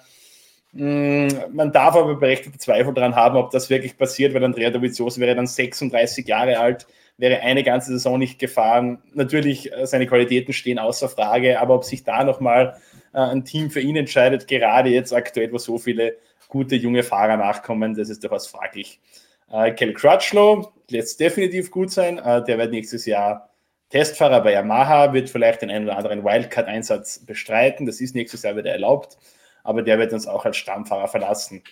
Und gleichzeitig drängt eben, wie angesprochen, diese junge Generation nach. Also wenn man es ansehen, die Fahrer, die da in diesem Jahr regelmäßig vorne dabei waren, ein Fabio Quattararo, äh, ein Franco Morbidelli, ein Miguel Rivera, ein Jack Miller, ein Pekka Bagnaia und so weiter und so weiter. Also jetzt im Saisonfinale in Portimao war Jack Miller am Podium, der älteste Fahrer mit 25 Jahren. Also äh, da sieht man schon, was da in den, in den letzten Jahren oder in, gerade in diesem Jahr für eine junge Generation nachkommt. Also Marc Marquez mit seinen 27 Jahren ist mittlerweile schon einer der älteren Fahrer. Ähm, ich merke es auch bei mir selbst, weil es gibt jetzt noch aktuell genau einen Fahrer, der älter ist als ich, und das ist Valentino Rossi. Und die anderen sind alle schon jünger als ich. Also es ist jetzt schon so ein bisschen für mich ein einschneidendes Erlebnis, muss ich sagen. Ähm, ja, also das ist auf jeden Fall mal so ein Zeichen dieser neuen Ära, denke ich. Ähm, das Zweite ist, ich könnte mir durchaus vorstellen, dass 2020 jetzt das Ende dieser großen Marc Marquez-Dominanz war. Also er wird wieder zurückkommen, davon gehen wir jetzt mal aus. Äh, aber ich kann mir nicht vorstellen, dass er nochmal in diese Dominanz zurückkommen wird, wie das die letzten Jahre äh, der Fall war. Also die Heilung verläuft deutlich schlechter, als man sich das erwartet hat nach dem Oberarmbruch. Ähm, angeblich, das hört man jetzt aktuell aus Spanien, äh, ist heute reingekommen, soll jetzt bis zum 1. Dezember quasi eine Entscheidung fallen, ob es noch eine dritte Operation braucht oder ob es äh, so klappen soll jetzt über den Winter. Wenn es noch mal eine dritte Operation braucht, dann ist auch durchaus fraglich, ob er die ersten Rennen 2021 bestreiten wird. Ähm, also ich glaube, wir werden da bei Marc Marquez irgendwie die Karriere so unterteilen in eine Phase vor 2020 und eine Phase danach. Das könnte ich mir gut vorstellen. Also ich glaube, dass da in den nächsten Jahren wesentlich mehr Abwechslung reinkommen wird. Auch weil, und das haben wir auch jetzt im letzten Rennen deutlich gesehen, es mittlerweile wirklich so ist, dass man als Fahrer in einem Satellitenteam eigentlich kaum mehr Nachteile gegenüber den Werksfahrern hat. Also jetzt in Portimao hatten wir Miguel Oliveira als Sieger auf einer Kunden KTM Jack Miller als Zweiten auf einer Kunden Ducati und Franco Morbidelli als Dritten auf einer Kunden Yamaha. Das war in dieser Saison nichts Ungewöhnliches. Also acht der 14 Rennen wurden von Satellitenpiloten gewonnen. Also das ist schon so ein Trend, dass sich da die letzten Jahre immer mehr abzeichnet, dass auch die Satellitenteams aktuelles Material bekommen, gute Unterstützung bekommen vom Werk äh, und somit eigentlich aktuell kann man sagen, mit Ausnahme der zwei Aprilias eigentlich fast alle Motorräder siegfähig sind, wenn die ähm, die Bedingungen passen und der Rennverlauf und wie auch immer eben für den jeweiligen Fahrer, für das jeweilige Team passt. Ähm, was aber wahrscheinlich in diesem Jahr ein bisschen eine Ausnahmeerscheinung war, war diese extreme Abwechslung, die wir drinnen hatten. Also neun verschiedene Sieger in 14 Rennen. Ähm, ich glaube, es hatten wir jetzt 16 Fahrer auf dem Podium. Also das war schon sehr unberechenbar, vielleicht schon ein bisschen zu unberechenbar, vielleicht schon ein bisschen beliebig. Ich denke aber nicht, dass das jetzt eine Entwicklung ist, die wir über die nächsten Jahre konstant sehen werden. Ähm, das hatte sehr viel mit dem neuen Reifen zu tun, den Michelin diese Saison gebracht hat. Ähm, da haben die Teams sehr lange gebraucht oder manche haben es bis zum Saisonende nicht geschafft, diesen Reifen eben bei unterschiedlichen Bedingungen, auf unterschiedlichen Strecken richtig zu verstehen. das ist, glaube ich, was, was sich in den nächsten Jahren wieder deutlich einpendeln wird. Das haben wir auch so gesehen 2016, als Michelin das Reifenmonopol von Bridgestone übernommen hat. Da gab es auch neun verschiedene Sieger, da gab es auch diese großen Schwankungen.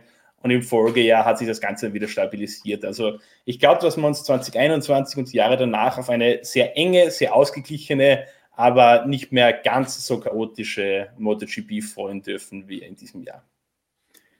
So, jetzt pass auf, Markus. Bitte, hit me. We we weißt du, was die, was die Leute bei deinem Monolog geschrieben haben? Ja. Nicht bei meinem. Ja. Wie? Ist das jetzt äh, Majestätsplural? Ihr Professor Dr. Razor, der durchblickt es einfach wie immer. Aber da, passend dazu, weil er sagt, Christian kann gut erklären, auch wenn man dabei einschläft. Markus kann das auch. Und ich hoffe, es sind ja, nicht alle also eingeschlafen. Die, die Kommentare waren hier ein bisschen, äh, die, die haben was anderes gesagt.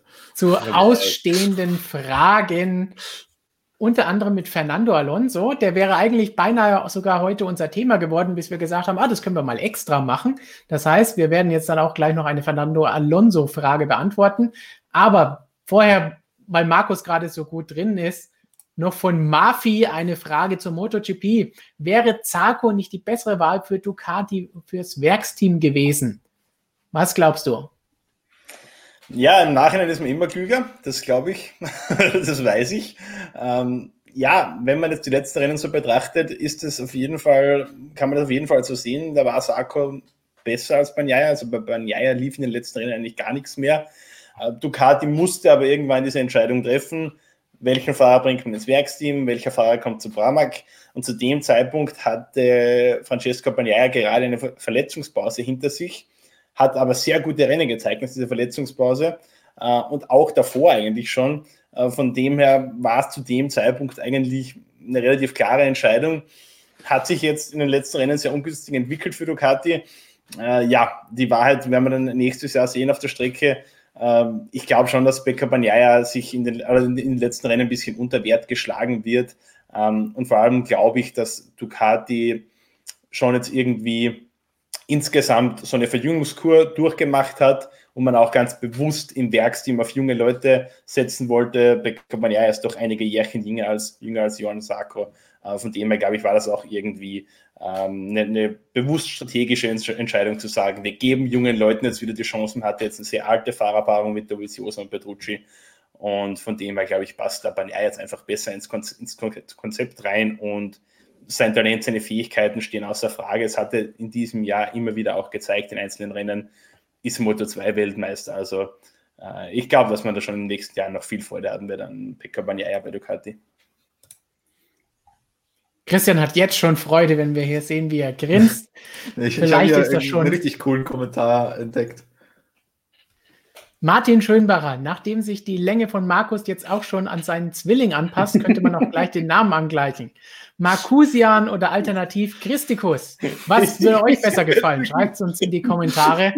Ich, ja, beides eigentlich nicht schlecht, muss ich sagen. Fällt mir schwer, da jetzt einen Favoriten zu nennen. Oh, Max Power legt jetzt nach, Markus ist besser als Christian bei einem Monolog. Jetzt ist Christian schwer getroffen, Mr. 8 Minuten. Ich bin dann mal weg, ne? in, der Frauenwelt, in, der Frauenwelt, gilt, gilt Christian als Mr. 3 Minuten. ähm, und Markus als Mr. 30 Sekunden. so, Themenwechsel. Zurück zu Fernando Alonso, den wir angekündigt haben. Da gab es nämlich auch eine wunderbare Frage, die uns von diesen schlüpflichen Themen hier wegbringt. Tommy Iceman 88 Guten Abend, liebes MSM-Team. Schönen guten Abend an Tommy und alle, die, die, sich das Ganze trotz dieser Aussagen von Markus und Christian eben noch mit anschauen. Wegen, nicht trotz Stefan. Ich habe den Eindruck, dass er so fokussiert ist, als ob er nie weg war. Hm. Gut, konzentriert kann er ja sein, sollte er auch sein, wenn er in der Formel 1 arbeitet. Die Frage ist jetzt, was ist A mit Renault drin und B mit Alonso? Bei Alonso haben wir, glaube ich, schon öfter gesagt, Christian, also ein Alonso muss sich jetzt nicht so sehr viel reinbringen. So weit weg war er jetzt auch nicht. Er ist ja auch in anderen Rennserien gefahren. Das heißt, er ist trainiert, muss natürlich noch ein bisschen mehr machen für Formel 1, aber trotzdem steht da noch mittendrin. Für WEC und Co. Indica musste er ja auch trainieren. Für Dakar, weiß ich nicht, muss er Überschläge trainieren oder wie macht man das? War er ja auch nicht schlecht drin. Aber die Frage ist, glaube ich, weniger, ob Alonso nochmal gut in Form kommt, sondern eher, ob der Renault gut genug für Fernando Alonso ist, dass er nicht wieder diesen Honda-Hass bekommt und dann plötzlich der Formel-2-Motor im Heck des Renault steckt oder des Alpine steckt im nächsten Jahr. Ähm, was natürlich schon gut ist, ist, dass Renault auf keinen Fall so weit weg sein wird, wie es McLaren halt in diesen Jahren war. Also das heißt, es wird zumindest immer mal wieder zumindest Achtungserfolge geben, an denen er sich ähm, hochziehen kann. ich meine, die ganzen McLaren-Jahre, wir machen da redaktionsintern immer ein paar Scherze, wie er sich immer an den Teamkollegen hochgezogen hat, an, an dem zu Null gegen Stoffel van Dorn. Ähm, wir überlegen uns jetzt schon immer, wie er sich dann an Esteban Ocon hochzieht. Ähm, wie er dann Esteban Ocon stark redet und meint, ja, der hat in der Formel 3 schon Max Verstappen geschlagen und den putzt er jetzt zu Null weg und so Sachen. Also äh, da, da suchen wir schon Statistiken für Fernando raus, die er uns dann um die Ohren schlagen kann. Aber ich glaube, er muss sich nicht mehr ganz so sehr am Teamkollegen hochziehen, sondern mit dem Renault-Paket wird es ein, den ein oder anderen Achtungserfolg schon geben. Und ich bin da komplett bei dir. Der, der Alonso, erstens war der jetzt auch nicht mega lang weg und zweitens, der Typ ist, der ist so krass drauf, wenn man jetzt schon sieht, was der mit Renault macht, ähm, dass die da Testtage einlegen mit dem zwei Jahre alten Auto bis zum Gehen nicht mehr. Ähm, der, das ist einfach mal dieses Engagement von dem Werksteam, das ich mir von Anfang an eigentlich erwünscht hätte bei Renault. Ähm, und er schafft es offenbar, das jetzt aus dem Team rauszuholen, was auch noch gefehlt hat. Also ich bin da selten so und sage, ja, der Fahrer, der pusht das Team und so. Also ich halte auch immer viel für, für Marketing und, und einfach bla bla. Aber im, im Fall von Fernando Alonso, ich glaube, der macht den da schon richtig, richtig ordentlich Druck. Es kann sich natürlich dann auch irgendwann ins, ins Gegenteil umschlagen, dass das dann zu viel Druck ist und dass es dann ähm, in, die, in die falsche Richtung geht. Aber so, wie es aktuell ist, sehe ich das extrem positiv und ähm, der braucht sowieso nicht viel Eingewöhnungszeit und die wenige Eingewöhnungszeit, die er braucht, die kriegt er jetzt im zwei Jahre alten Auto. Ähm, natürlich wird er uns dann im nächsten Jahr sagen, ja, das neue Auto ist ja ganz anders und so und da hat ihm das überhaupt nichts gebracht. Aber natürlich ist der Unterschied jetzt nicht so mega groß. Ähm, die wichtigsten Sachen, Lenkrad und so weiter und die generellen Kräfte von so einem Formel 1 Auto und den Speed, da ist er wieder dran gewöhnt und deswegen wird es schon passen. Auch wenn er uns was anderes erzählen wird dann, logischerweise, weil er ist natürlich schon Meister der, äh, der Eigendarstellung, was sowas angeht. Das definitiv, da ist er, glaube ich, auch mehr als zweimaliger Weltmeister in dem Bereich.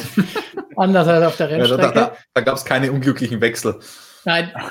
da das, ist er sich immer treu geblieben. Das hat er immer drauf gehabt. Aber was, was sehr interessant ist, hätten wir das exakt so gesagt vor Spa, bevor Renault diesen Aufwärtstrend gezeigt hat, bevor wir gedacht haben, okay, ja, die können ja doch was, bevor wir alle noch in die, oder als wir noch alle in unserem Denken drin waren mit ihrem Fünfjahresplan, das wird nichts. Sie haben ihre Podestplätze, die sie haben wollen. Die wollten jetzt schon Weltmeister sein oder zumindest um den Titel kämpfen. Da läuft doch eh nichts bei denen zusammen. Was, warum tut sich Fernando das an? Hätten wir das im Juli, August noch so gesagt? Das ist eine sehr interessante Frage, weil wir halt eigentlich schon davon ausgegangen sind, dass 2021 nur so ein Übergangsjahr, wie, also 2021 ist ein Übergangsjahr für die Formel 1, bis dann endlich das neue Reglement 2022 kommt, bis Budget Cap richtig äh, funktioniert und so weiter. Ähm, ist es, wenn man die ganz großen Ambitionen nimmt, ja immer noch dieses Übergangsjahr. Aber wir haben jetzt schon eine Situation, wo ich sage, diese Achtungserfolge, die können schon was machen. Und diese Achtungserfolge haben wir vielleicht jetzt vor vor der Sommerpa Sommerpause gab es ja ja nicht. Für mich ist halt alles immer, was nach Spa kommt, ist da immer nach der Sommerpause, vor der Sommerpause. Ähm, aber der Ricardo stand halt seitdem auch wirklich zweimal auf Podium. Also der hat dafür das äh, Abitebul-Tattoo gesorgt. Und deswegen, das sind halt diese Achtungserfolge, die man, die ich davor jetzt nicht unbedingt für, für möglich gehalten hatte, aber bin guter Dinge. Aber ich stelle mir trotzdem so ein bisschen die Frage, mit welchem Anspruch kommt jetzt Fernando Alonso zurück? Also Weltmeister wird er nicht mehr werden. Vielleicht, wenn er das ein oder andere Rennen gewinnt, dann ist das eh schon ein großer Erfolg. Aber das wird jetzt grundsätzlich an seiner Formel 1-Karriere, an dieser Legacy, die er hinterlässt, quasi, wird es ja nichts mehr ändern. Also ich persönlich hätte es da viel aufregender gefunden, wenn er weiter probiert hätte, irgendwie Dakar zu gewinnen oder Indy zu gewinnen oder sowas. Also da hätte ich irgendwie die spannendere, größere Herausforderung gesehen, als wie jetzt äh, mit Renault in der Formel 1 um ein paar Podestplätze im Jahr zu fahren. Aber Dakar interessiert am Ende wirklich keinen. Also das ist eine nette Geschichte und das wäre auch eine schöne Geschichte, die Fernando Alonso dann wieder erzählen könnte, was er für ein, für ein geiler Macker ist. Aber letztendlich, stell dir vor, der, der Plan geht auf von Renault und durch Budget Cap und Regelumbruch und so. Und da bin ich immer noch der Meinung, dass sich da 2022 wirklich viel tun kann. Ich will jetzt nicht sagen, es wird passieren, aber es kann halt passieren. Ähm, zum ersten Mal seit Ewigkeiten kann sich mal wirklich wieder richtig viel tun in der Formel 1. Und wenn du dann im richtigen Team bist, dann kann das halt schon funktionieren. Und selbst wenn er dann WM Dritter wird, ist das in der Öffentlichkeit und so, ist das eine größere Geschichte, als wenn der Dakar gewinnen würde, glaube ich. Ähm, in der Breite. Allein, dass er wieder fährt, ist eine größere Geschichte, als wenn er Dakar und Indy zusammen gewinnen würde.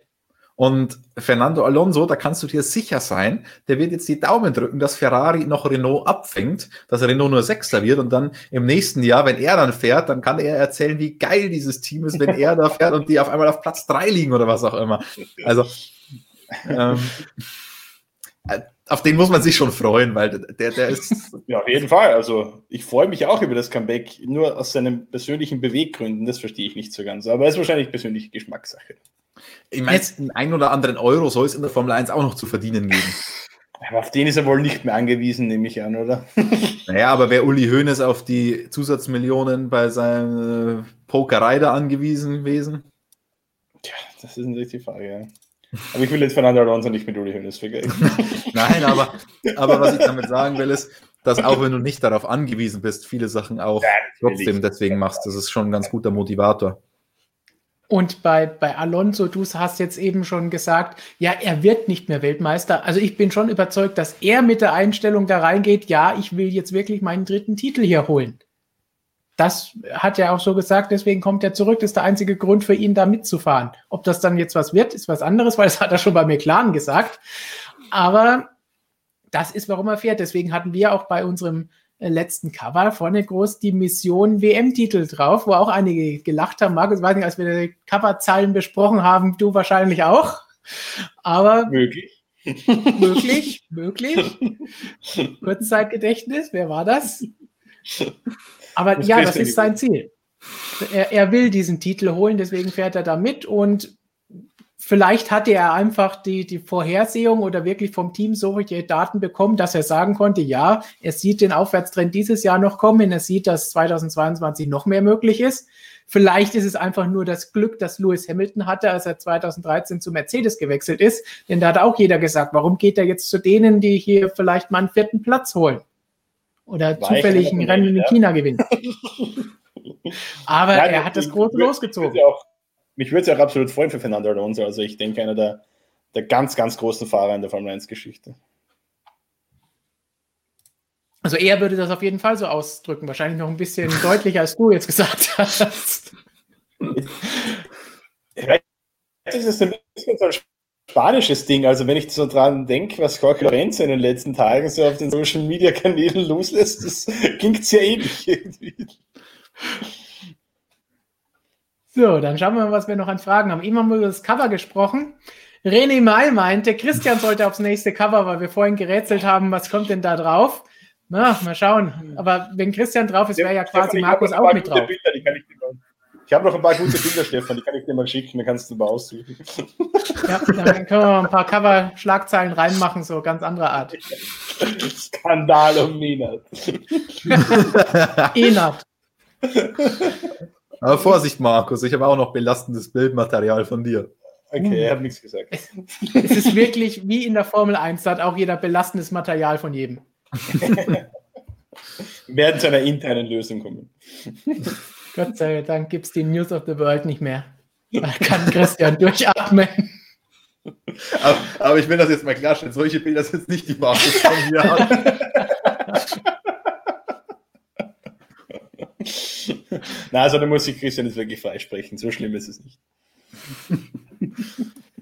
So, Professor Dr. Racer hat ganz am Anfang schon gefragt, bevor der Stream überhaupt losgegangen ist. Ich glaube eher nicht, dass das Wunder von Ferrari gelingt, zumindest kurzfristig. Die Zweibach-Rheins sind ja eher Vollgasstrecken. Ich denke, dass die Reise eher wieder nach hinten geht für Ferrari, außer es gab Updates. Das haben wir im ersten Teil besprochen, wer sich ja später eingewählt hat in unseren Stream.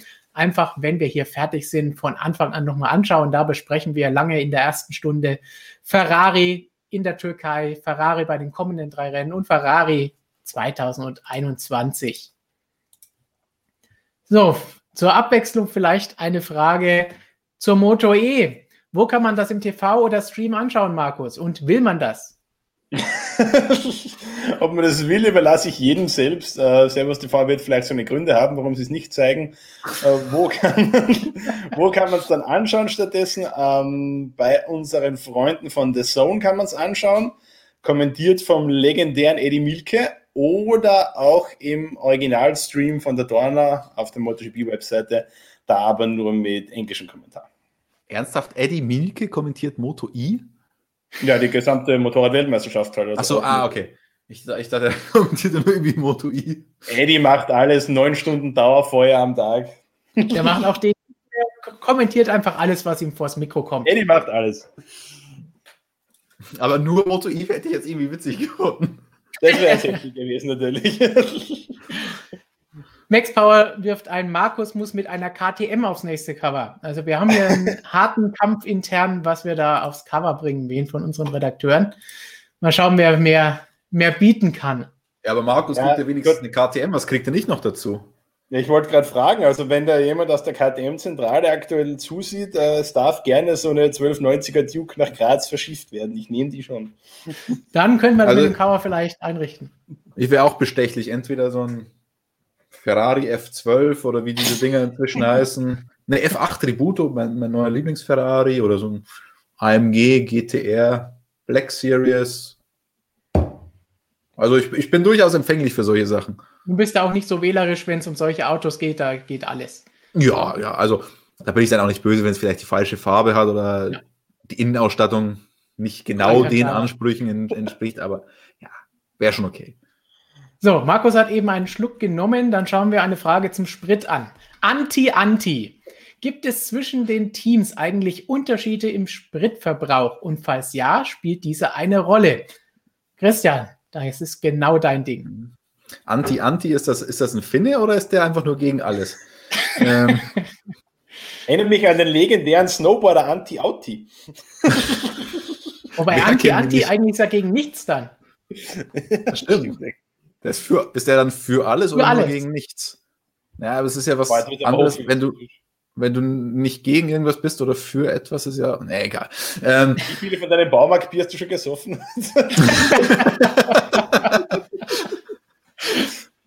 Es fühlt sich auch irgendwie so an, als würde einer da vor so einem Vorschlaghammer auf, auf dem Schädel hauen, das Zeug. Ähm, zum Thema Spritverbrauch. Ähm, natürlich gibt es erstmal Unterschiede zwischen den Herstellern mit Spritverbrauch, wobei die offenbar nicht mehr so gravierend sein sollen. Den ersten Jahren der Hybrid-Ära war das doch schon deutlich anders. Inzwischen ist ja auch das ein bisschen aufgeweicht. Es sind ja nicht mehr nur diese 100 Kilogramm, die man mitnehmen darf zu Rennbeginn, sondern 110 Kilogramm. Ähm, meiste Zeit ist es eh nicht so kritisch mit dem Spritverbrauch, denn die Teams, und das ist ja eigentlich auch wieder so eine moderne Tragödie der Formel 1, dass die Simulationstools so gut sind, dass die Teams halt auch nicht mit den 110 Kilogramm an den Start gehen bei 95 Prozent der Rennen, weil sie sagen, dann können wir vielleicht nicht immer Vollgas fahren und müssen vielleicht ein bisschen Lift and Coast machen.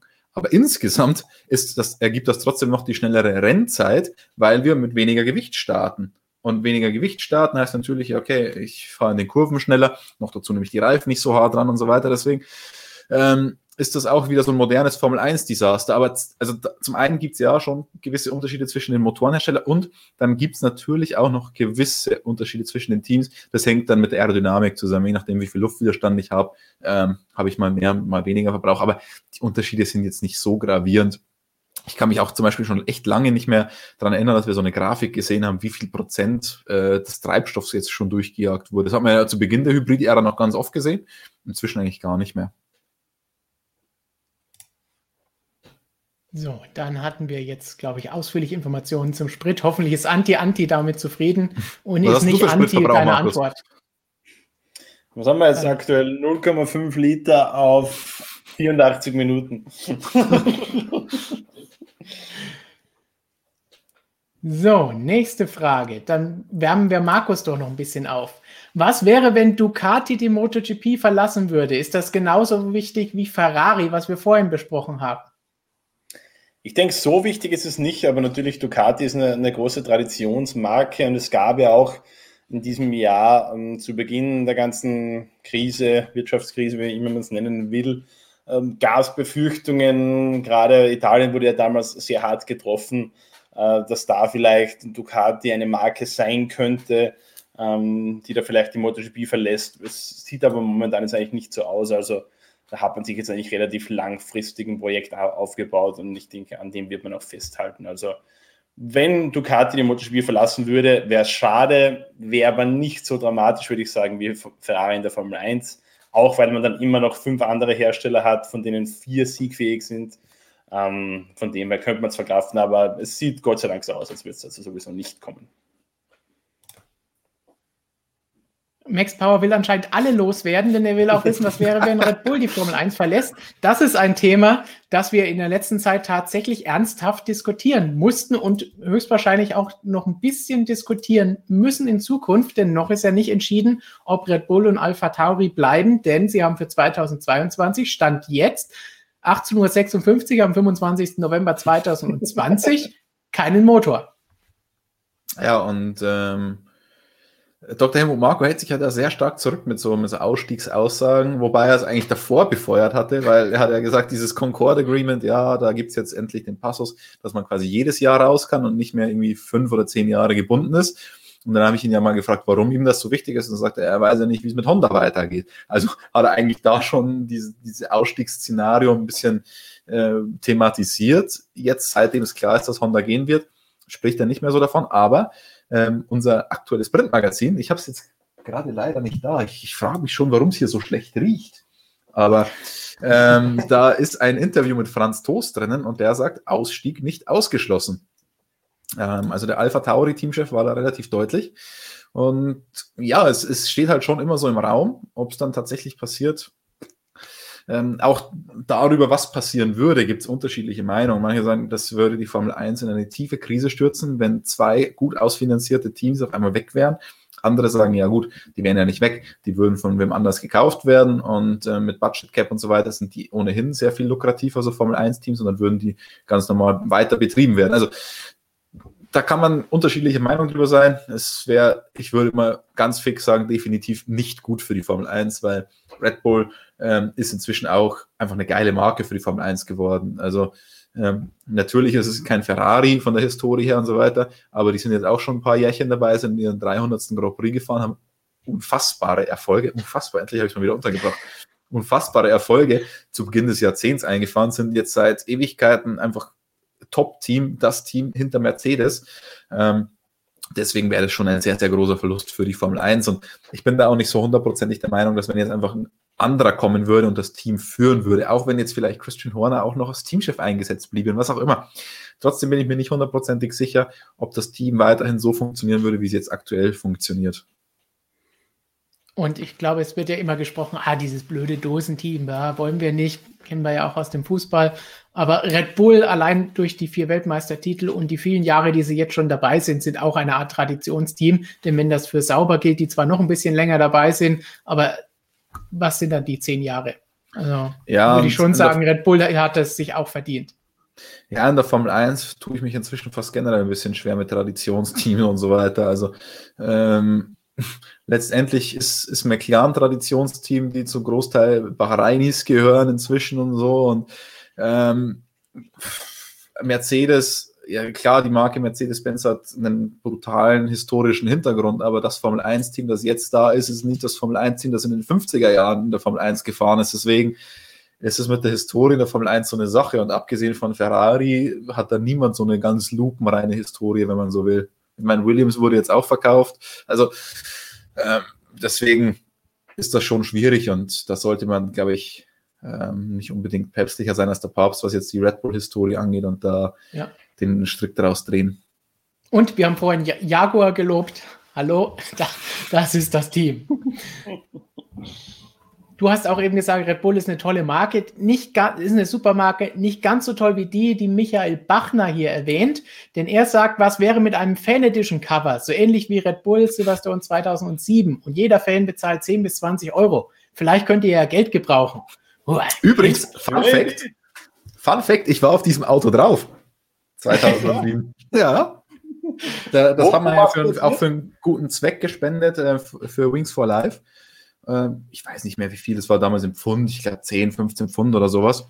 Äh, und dann hast du da ein ganz kleines Foto von dir aufs Auto drauf bekommen. Konntest ja sogar genau die Position aussuchen, wo du hin willst. Ich weiß aber nicht mehr, wo ich da drauf war. Vielleicht gibt es irgendeinen Freak da draußen jetzt, der diese Fotos durchsucht. Ich weiß aber nicht mal mehr, auf welchem Auto. Äh, damals waren es, glaube ich, Mark Webber und David Cooter. Ich glaube, es war das Auto von Mark Webber. Ich bin mir nicht ganz sicher. Aber jetzt ist jetzt eine Aufgabe für euch, mich auf diesem Auto zu finden mit 30.000 Fotos. Kann nicht so lange dauern, würde ich sagen. Der, der das findet, kriegt ein Abo. da muss er aber eine sehr hochauflösende Variante von dem Auto als Bild haben. Ja. Wenn ich Red danach Mitarbeiter sind vom Gewinnspiel ausgeschlossen. Ja.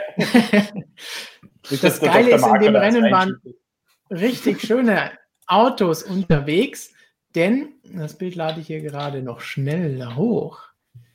Was ich als erstes, nachdem ich Silverstone Red Bull 2007 gesucht habe, in unserem Bildarchiv gefunden habe, war dieses Fahrzeug, oh wo der Red Bull aber nur im Hintergrund herumfährt. Da waren keine Gesichter auf dem Auto, sondern die ganze Welt. Da waren wir quasi alle drauf. War wunderschön, ja. Und hier bitte sucht Christian.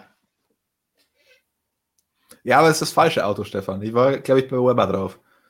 Ja, du, du glaubst es und hinterher war es dann doch nicht so der Fall. Aber kann ja nicht so schwer sein, mich da zu finden. äh, finde schon, dass das machbar ist als Aufgabe. Aber weil du dich beschwert hast, hier ist Mr. Weber. Also da sieht man dich ja jetzt wohl eindeutig. Hier bei dem ja. Bridgestone B, ganz klar. Ja. Ich überstrahle das ganze Auto. Ja. Hattest du aber noch weniger Ach, Bartwuchs, Kamera. oder? Ja, da hatte, da hatte ich, das war dann meine Phase, als ich nur den, den Pornobalken hatte.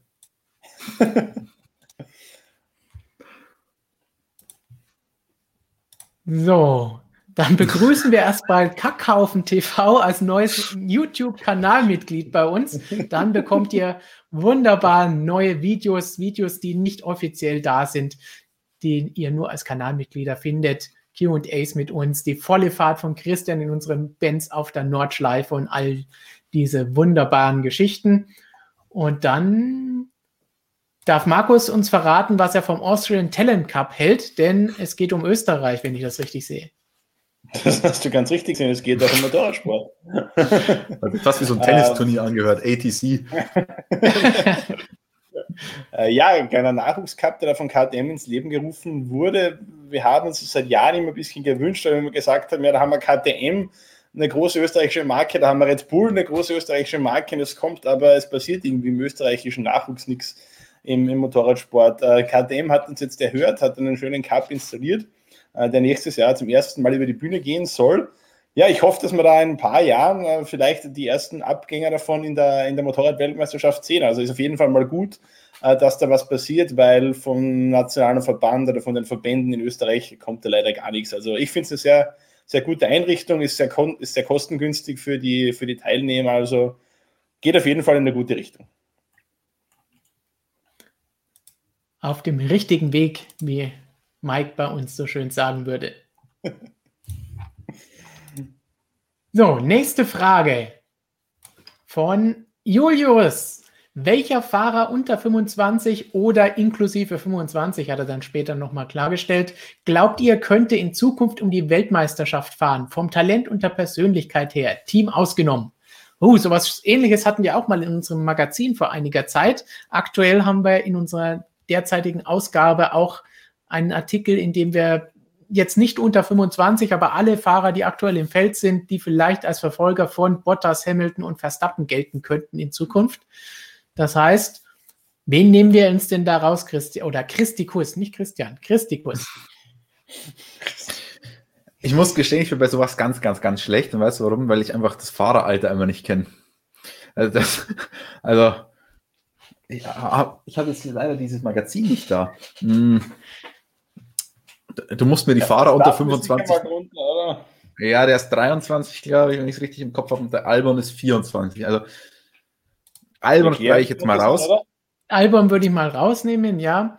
Dann Verstappen ist 23. Leclerc ist 23. Also die zwei haben Sainz wir schon, mal. ist schon 26. Lando Norris ist 21. Gasly ist 24. Stroll Gasly, ist 22. Gasly hat halt leider das Problem, meiner Meinung nach, dass der nicht mehr in ein Top-Team kommen wird, leider. Aber der hat jetzt schon gezeigt, dass der, dass er prinzipiell kein langsamer ist und das Potenzial hat. Andererseits kannst du natürlich auch sagen, als er dann die ganz große Chance hat, hat er halt auch nicht abgeliefert. Aber ähm, also der ist jetzt natürlich nicht auf Verstappen-Niveau, nicht auf Leclerc-Niveau, muss man halt auch sagen. Also wenn man von den ganz, ganz, ganz, ganz, ganz Großen spricht, von den absoluten Superstars, sind halt schon Leclerc und Verstappen diejenigen, die man da nennen muss.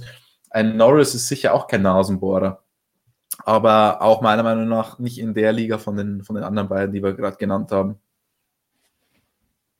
Ich, also ich hätte auch die drei genannt, auch mit klarer Favoritenposition für Verstappen und Leclerc, aber es gibt halt immer wieder diese Weltmeister, mit denen man nicht hundertprozentig rechnet, mit einem Jensen Button, mit einem Nico Rosberg und so. Also ich glaube, wenn mal ein bisschen was für ihn läuft, in einem richtigen Auto sitzt, dann kann auch äh, Landon Norris ohne Probleme mal einen WM-Titel absahnen. Also ich werde auch die drei nennen. Weltmeister, mit denen man nicht unbedingt rechnet, damit kennst du dich dieses Jahr in der MotoGP definitiv aus. Auf jeden Fall, ja. War auch ganz schön in unserem, Kick, in unserem Kick-Tipp-Spiel, das wir dann in unserer MotoGP-Freaks-Gruppe hatten auf Facebook. Den Weltmeister-Tipp, den hatte kein einziger Teilnehmer richtig. Dann ziehen wir doch jetzt die Frage von eben noch ein bisschen weiter, denn Tobias hat da vorhin auch gefragt, wird Verstappen jemals Weltmeister? Den haben wir jetzt, denke ich, alle genannt. Also ich habe es noch nicht gesagt, aber ich würde ihn sagen. Das heißt, Verstappen sagen wir, ja, das ist einer im richtigen Auto, der kann Weltmeister werden. Aber wird er das jemals? Wird er mal im richtigen Auto sitzen? Also wenn der Verstappen ein ewiges Talent bleibt, dann äh, weiß ich nicht mehr weiter, weil der, der ist halt so jung in die Formel 1 gekommen und hat so krasse Performance gezeigt der muss. Also wenn der nicht irgendwann Weltmeister wird, ähm, bei dem Start stellt sich ja eher eigentlich die Frage, wie, wie oft wird er Weltmeister, aber nicht, also wenn der nicht Weltmeister wird, dann, dann weiß ich auch nicht mehr weiter. Vor allem, der ist ja jetzt auch nicht so, nicht so eingesperrt, der könnte halt schon auch dann mal Team wechseln und das sind ja, die Verstappen sind ja da generell relativ offen und bauen da auch ganz gerne mal Druck auf und so. Ähm, wenn es bei Red Bull nicht läuft, dass man dann auch sich gut vorstellen könnte, woanders zu sein. Ähm, der ist da nicht ganz so eingesperrt wie jetzt ein Leclerc zum Beispiel für viele, viele Jahre bis 2024 bei Ferrari. Ähm, deswegen, und wenn man, klar, Mercedes ist halt jetzt bitter gewesen, weil die quasi zugesperrt waren für den Verstappen. Ähm, und weil es das dominierende Team war, gab es halt einfach keine Möglichkeit. Aber das wird ja nicht immer so sein. Und der Hamilton wird ja auch nicht immer fahren. Und das dann für den mitunter auf jeden Fall besten Fahrer der Formel 1 immer das beste Team zugesperrt ist, das kann ich mir einfach nicht vorstellen. Also deswegen, wenn ich mich festlegen würde, er wird in seiner Formel 1-Karriere noch Weltmeister. Mein, du, das ist gefährlich. Du hast auch schon immer gesagt, er ist jetzt schon reif. Dann kam das Wochenende mit den Fehlern. Wir sind bei unseren Prognosen ja immer so ein bisschen mhm. gefährdet. Von Roberts Prognosen will ich jetzt gar nicht erst reden und anfangen mit äh, Kevin Magnussen und Stoffel van Dorn als zukünftigen Formel 1 Weltmeistern. Deswegen Bremse treten. Aber ja, ich glaube, Verstappen, wir haben es gesagt, er, er, ist schon so lange dabei und ihr schaut mal, wie alt er ist und dann ist er 23. Es ist ja Wahnsinn. Also, da muss man wirklich sagen, irgendwann muss es klappen. Und die Frage kam auch oft hier im Chat, ähm, wenn denn der Platz frei ist, ob er dann zu Mercedes gehen kann und wird. Und tja, ich glaube, wenn Hamilton weg ist, ist das eine sehr, sehr gute Wahrscheinlichkeit, sollte Red Bull bis dahin nicht ein besseres Auto als Mercedes bauen. Also ja, der hat sich halt die Zukunft nicht verbaut. Er hat noch nirgends irgendwie verbrannte Erde hinterlassen wie ein Fernando A. -Punkt. Außer vielleicht bei Ferrari, wo er mal öffentlich gesagt hat, das passiert, wenn man aufhört zu bescheißen. Ähm, aber ich glaube, auch so eine Aussage würde man im Zweifel in Maranello irgendwann mal vergessen. Es ja. ist jetzt nicht so wie, wie ein Alonso gegen Honda. Also das war eine Aussage und das, das passt schon. Und es ist ja nicht mehr, nicht mehr Enzo Ferraris Zeiten oder wo man den Ferrari als Traktor oder als LKW bezeichnet und dann gehen muss. Und wenn man böse ist, würde man jetzt sagen, die WM-Tabelle in diesem Jahr sagt eigentlich genau das Gleiche, wie Verstappen letztes Jahr gesagt hat. Die spricht für ihn in dem Fall.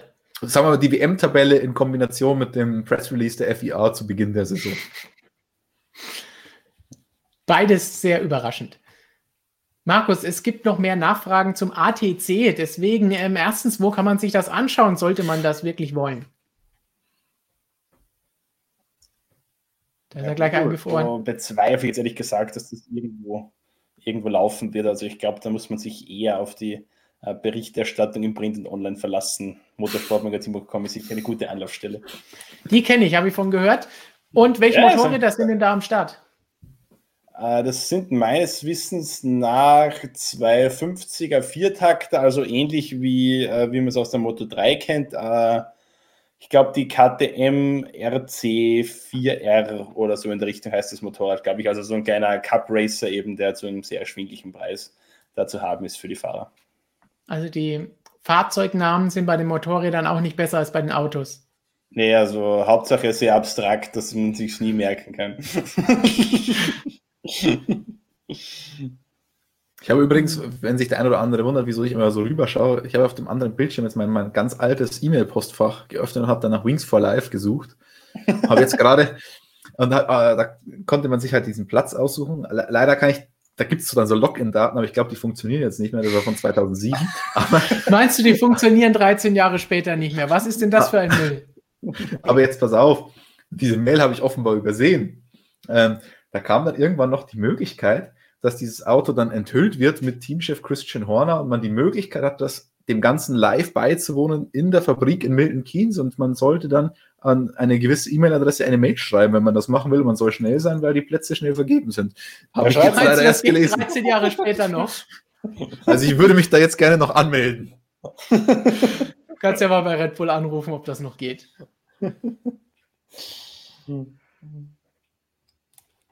So, solange darfst du eine Frage von Kellerratte77 beantworten. ist es ein Nachteil, dass McLaren. Ja, es ist nicht geiler Manfred, der ja leider schon lange verschollen ist, weil wenn man Fragen von geiler Manfred beantwortet, weiß man, dass man im Internet angekommen ist. Jetzt Kellerratte 77. Ist es ein Nachteil, dass McLaren ein eigenes Getriebe baut und nicht von Mercedes beliefert wird? Oder macht das keinen Unterschied mit dem neuen Motorenlieferanten ab dem nächsten Jahr? Hm, sehr, sehr interessante Frage. Da könnte man jetzt zum achtstündigen Monolog ausholen. ähm, ihr habt alle ein bisschen Zeit mitgebracht, nehme ich an. Nein, tatsächlich habe ich die Frage damals bei der Verkündung auch an Andreas, ich weiß gar nicht mal, was Andreas Seidel oder Zach Brown bei dieser offiziellen Verkündung, ich glaube, letztes Jahr in Sochi war es, als er mit Toto Wolf zusammen da saß. Ich glaube, es war Zach Brown. Ähm, als man gesagt hat, dass Mercedes Motorenlieferant wird, habe ich auch gefragt, äh, wie sieht es denn mit dem Getriebe aus? Will McLaren das weiterhin selbst bauen oder kauft man das auch von Mercedes? Denn an, es gibt natürlich immer ein Für und Wider. Für ist, Mercedes das schnellste Auto ähm, und wieso sollte man da nicht gleich die, das Getriebe mitkaufen? Da weiß man ja, dass es funktioniert, ähm, dass es haltbar ist und dass es technisch nicht auf dem schlechtesten Stand ist, sondern wahrscheinlich auch das Beste im Feld ist. Ähm, Uh, Zeit ist relativ. Vielleicht beeile ich mich doch ein bisschen. Jedenfalls gibt es aber auch was, was dagegen spricht. Denn so ein Formel 1, also man kann Getriebe auch wieder in zwei Teile unterteilen. Es gibt einmal die Getriebeinnereien, die in der Kassette drinnen sind, und es gibt ein Getriebegehäuse. Und das Getriebegehäuse ist halt schon ein sehr großer Bestandteil eines Formel 1 Autos. Ähm, das ist nicht einfach nur ein Getriebegehäuse, sondern das ist ein Chassiteil. Und da geht es um Aufhängungspunkte. Also das heißt, da sind ja die Querlenker angebracht. Da in diesem Getriebegehäuse sind auch Federdämpferelemente integriert. Ähm, die Positionierung gibt natürlich dann auch die Fahrwerkspunkte vor. Äh, Getriebe, Gehäuse heißt natürlich auch dann letztendlich, wo liegt genau das Differential, auf welcher Höhe. Da geht dann wieder Anstellwinkel und hinter, Bodenfreiheit an der Hinterachse einher. Also es gibt viele, viele Faktoren, die dadurch vorgegeben werden durch dieses Getriebegehäuse. Das ist ja auch ein Punkt, den äh, Racing Point gesagt hat. Ja, wir hatten jetzt, die haben ja die ganze Zeit ein Mercedes-Getriebe gekauft Mercedes hat eine ganz andere Fahrzeugphilosophie als Red Bull, also viel, viel tiefer hinten. Ähm, Racing Point hatte aber in der Vergangenheit die Red Bull-Philosophie, also ein, hoch, ein stark angestelltes Auto. Die hatten das aber mit einem Getriebe, das auf was ganz anderes ausgelegt war. Und das war immer ein großes Problem. Und jetzt sind sie halt aufs Mercedes-Konzept gegangen mit diesem Mercedes-Getriebegehäuse und kommen damit deutlich besser zurecht. Ähm, das kommt immer so ein bisschen drauf an, willst du komplett unabhängig sein in deiner Entwicklung, dann ist es natürlich besser, du baust ein eigenes Getriebegehäuse, weil dann hast du alles selbst in der Hand. Äh, das, ist, das ist schwierig. Also letztendlich fährt man natürlich nicht, nicht verkehrt, wenn man das Ganze von Mercedes nimmt, weil sie einfach die Besten sind. Andererseits bist du halt dann da, auch da Kunde. Und Kunde heißt halt schon, es ist nicht für dich gemacht. Es ist für das Werksteam gemacht. Also gibt für und wieder, mh, hm, hätte ich es an McLaren Stelle so gemacht oder nicht. Ich weiß es nicht. Also es ist für mich eine richtige 50-50 Entscheidung und da werden die bei McLaren schon mehr wissen als ich. Wirklich? Schwer vorstellbar, aber ja. Okay, wir wollen die Möglichkeit einfach mal einräumen. Also, ich meine, bei Williams verstehe ich zum Beispiel nicht, dass sie das nicht machen. Weil das ist eine Getriebeentwicklung ist ja jetzt auch was, was ganz gut ins Geld geht. Und es ist ja auch ein sehr komplexes Teil. Und die sind die einzigen, die kein Carbon-Gehäuse haben. Es gibt, es, es, mag jetzt zwar nicht so ein krass großer Unterschied sein und ein krass technischer Rückstand, wie es auf den ersten Blick erscheint, wenn ich sage, die haben Metall-Getriebegehäuse, die anderen haben Carbon-Getriebegehäuse. Äh, aber es ist, also das zeigt schon, dass man da, ich meine, Williams ist das einzige Team, das so ein Ding hat. Und Williams ist halt auch nicht gerade, sage ich mal, jetzt ein Aushängeschild für, für technische Innovationen in, in, in der aktuellen Verfassung. Deswegen glaube ich, wäre man bei Williams besser beraten, man würde dieses Getriebegehäuse bei Mercedes mit einkaufen, würde dann einen Tod sterben im Sinne von, okay, ich muss das Konzept von Mercedes vielleicht übernehmen aber es scheint ja nicht ganz so schlecht zu sein. Und wenn ich so weit hinten bin und letzter, ist es vielleicht nicht äh, ganz so dumm.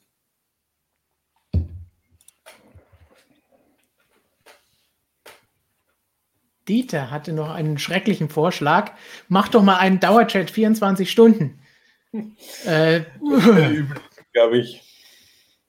Gefühlt sind manche von den Monologen hier doch schon 24 Stunden. Ja, der Markus, das skaliert in den zwei Stunden hier manchmal schon so heftig. Also 24 Stunden. Markus kann sich aber sicherlich noch an die 24 Stunden von München erinnern. in der Tat. Ein sehr schönes Erlebnis mit den Herren Menat, Höller und dem Ex-Kollegen Abdelal. Es hat was mit Eskalation und Weihnachtsfeiern zu tun. Natürlich. MM.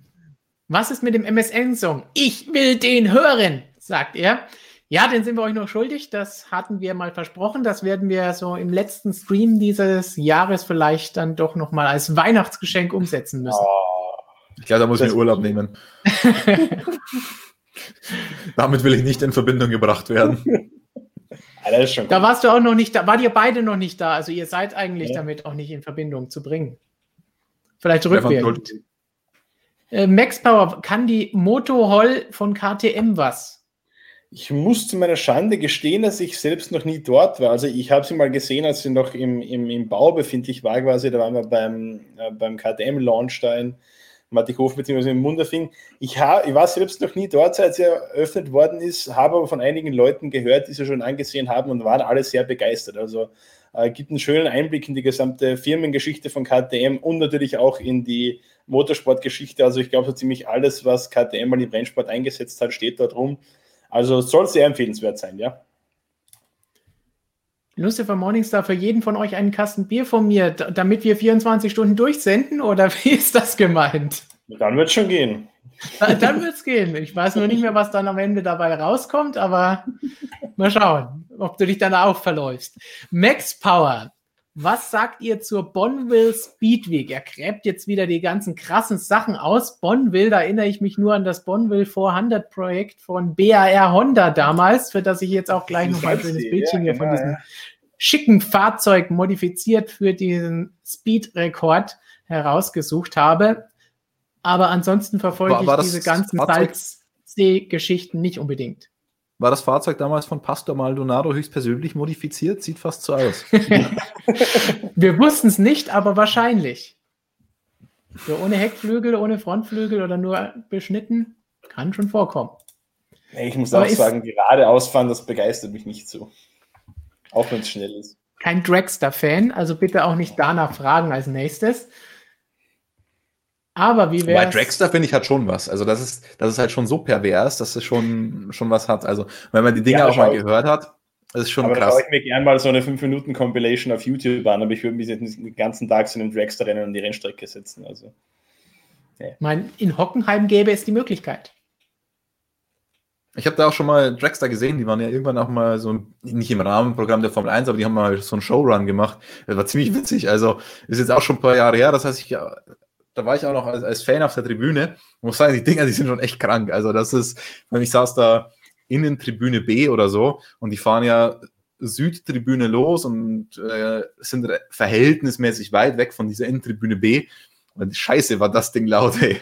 Also äh, das vergisst man so schnell nicht. Vorhin haben wir schon drüber gesprochen, dass Alonsos Dakar-Sieg nicht so viel wert wäre. Was sagen wir denn eigentlich zur Dakar, wenn wir das jetzt vorhin schon so negativ bewertet haben? Michael ja. wird uns wahrscheinlich erwürgen. Aber ich will nicht sagen, nicht so viel wert, nicht so viel wahrgenommen, sagen wir es so. Ja, also ich, ich muss sagen, ich war eigentlich immer großer, großer Dakar-Fan, nur in den letzten Jahren muss ich sagen, oder gerade jetzt äh, mit dieser Entwicklung Saudi-Arabien, ah, gefällt mir nicht so, muss ich sagen. Also es hatte früher einen ganz anderen Stellenwert für mich und ich denke, man sieht es ja auch, waren früher viel mehr, vor allem im Viererbereich, viel mehr Werke auch äh, mit einem, mit Factory-Engagement drinnen. Äh, von dem her, Motorräder verfolge ich immer noch sehr gerne. Ähm, Vierrad habe ich die letzten Jahre eigentlich nur noch verfolgt, irgendwie mit Fernando Alonso, weil mich das interessiert hat. Äh, aber auf Zweirädern finde ich schon immer noch geil, Dakar. Also das ist schon beeindruckend, was die Jungs leisten. Wenn man selbst mal bisschen Enduro gefahren ist, dann kann man sich vorstellen, was das bedeutet, einen ganzen Tag auf dem Motorrad stehend da zu verbringen, quasi äh, bei extremen Temperaturen, bei hohen Geschwindigkeiten, Sprünge nebenbei noch zu navigieren. Also äh, das ist schon irre, was die Jungs da leisten. Wobei ich mir von Experten habe sagen lassen, dass es vom, vom Sportlichen her in Saudi-Arabien, also von, von der Strecke her, wieder sehr anspruchsvoll sein soll und sehr cool. Also besser als es in, in Südamerika offenbar war. Das, das glaube ich schon, ja, aber es hat einfach andere Gründe bei mir, warum ich das nicht so zelebriere. Wieso freut mich nächstes Jahr auf Rennen Nummer 21 im Formel 1 Rennkalender oder 22 im Formel 1 Rennkalender? Soll ja super werden, ja. Prinz Khalid freut sich sehr. Ja, yeah in seinem fortschrittlichen Land wird es da sicher ein tolles Rennen geben. Darüber haben wir auch letzte Woche schon gesprochen, als auch Robert seine Berichte, der ja bei der Formel E schon dort gewesen ist, gebracht hat. Ich habe hier zugehört. Ich habe mir den Stream nebenbei neben Kochen eingeschaltet und ich muss ja gestehen, ich war schockiert über die Wissenslücken, die ihr im Motorradbereich habt. Also das war ein Skandal, das müssen wir jetzt sagen. Dann ja. kennst du uns aber nicht gut, oder? ein bisschen mehr hätte ich mir schon erwartet von euch. Ich weiß gar nicht mehr, was wir da für Fragen versucht haben zu beantworten. Ich habe behauptet, dass das Flag-to-Flag-Reglement in der MotoGP ab, äh, also dass es es nicht mehr gibt. Nein, das, haben, das hat ein User gesagt, oder? Das hat ein User reingeschrieben. Ja, ich habe ja, ich hab vom Flag-to-Flag-Rennen gesprochen. Irgendwer von euch hat gesagt, das gibt es nicht mehr. Es gibt es nach wie vor. Dann, was Oder der, der Video, Videobeweis.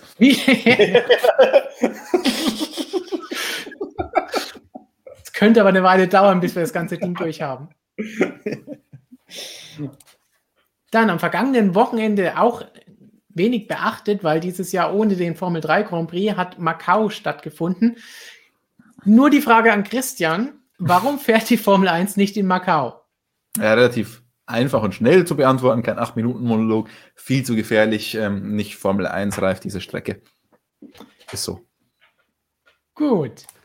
Markus, Toni, Ed Markus Ausrufezeichen. Sag mal, es kann doch nicht sein, dass Aprilia keinen gescheiten Fahrer aufs Bike bekommt. SAV und SMI, wer sind die? Lorenzo Salvadori und Bradley Smith. Ah, Smith, ja.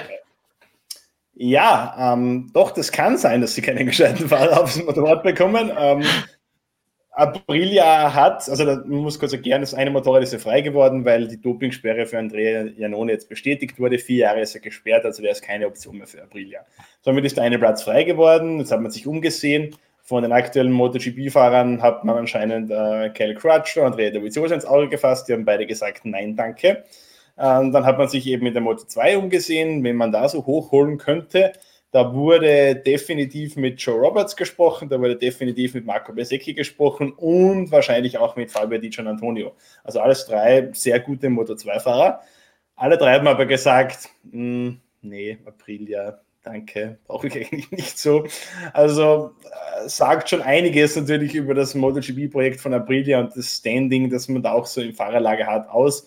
Äh, man, es war mit letzten Jahren mit Abstand schwächste Hersteller, auch in dieser Saison.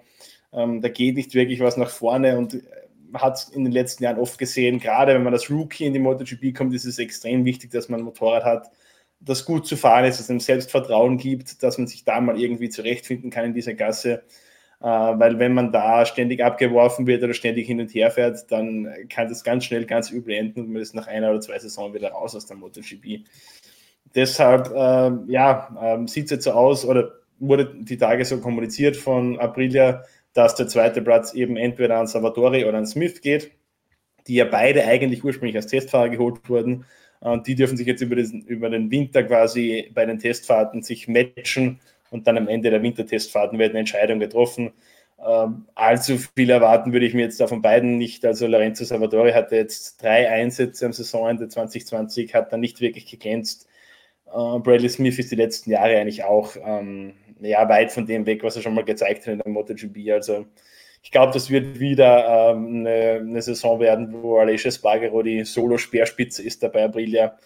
Und das zweite Motorrad, ja, fährt halt mit, damit der Platz besetzt ist. Aber ja, also Aprilia ist ein Thema, da, da könnte ich mir den Mund fußlig reden, weil was da seit Jahren an strategischen Entscheidungen vollkommen verbockt wird, das ist ein Skandal eigentlich, wenn man bedenkt, wie erfolgreich diese Marke früher mal war, der Motorrad-WM reihenweise WM-Titel gewonnen hat in den kleinen Klassen, 125er, 250er.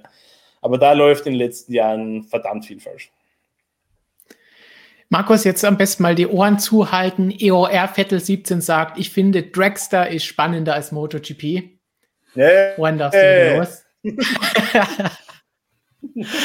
Tom Flo TV, ja, weiß man schon. Ähm, EOR Vettel 17. Naja. Ah, mhm. Der steht jetzt auf Markus seiner Liste. Meiner Todesliste, ganz oben.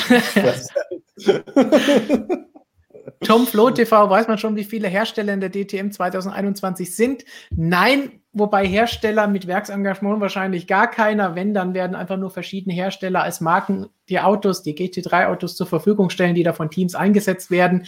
Mehr Infos gibt es aktuell nicht. Es gibt aber ein Video von Robert bei uns auf dem Kanal, das ihr euch unbedingt anschauen solltet, wo unter anderem darüber gesprochen wird, wie es nächstes Jahr mit der DTM weitergeht und andererseits, wie es danach dann noch weitergehen soll. Denn in Hockenheim ist ja schon das Elektrofahrzeug gefahren mit 1200 PS. Das könnt ihr euch da auch live in Bewegung anschauen in diesem Video. Also auf keinen Fall verpassen. Und passend dazu haben wir auch eine Frage, wird in der DTM Elektro Daniel Abt und Sophia Flörsch fahren?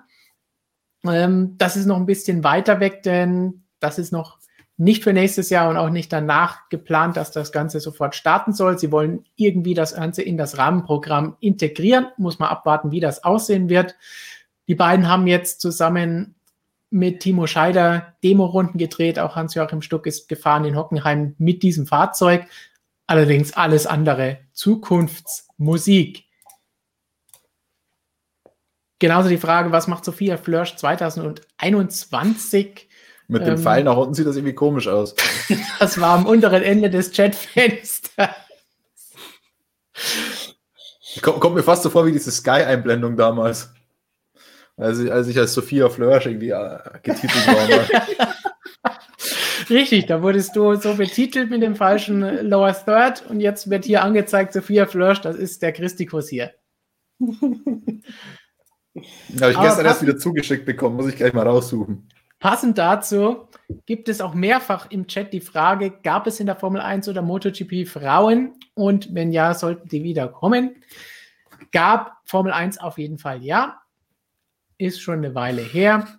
Haben wir auch schon einmal einen Stream oder ein Video passend dazu gemacht. Hier sieht man bei Christian nochmal schön, wie er falsch betitelt wurde. Das passiert uns hier nicht. Hier steht immer Christikus, das ist völlig korrekt.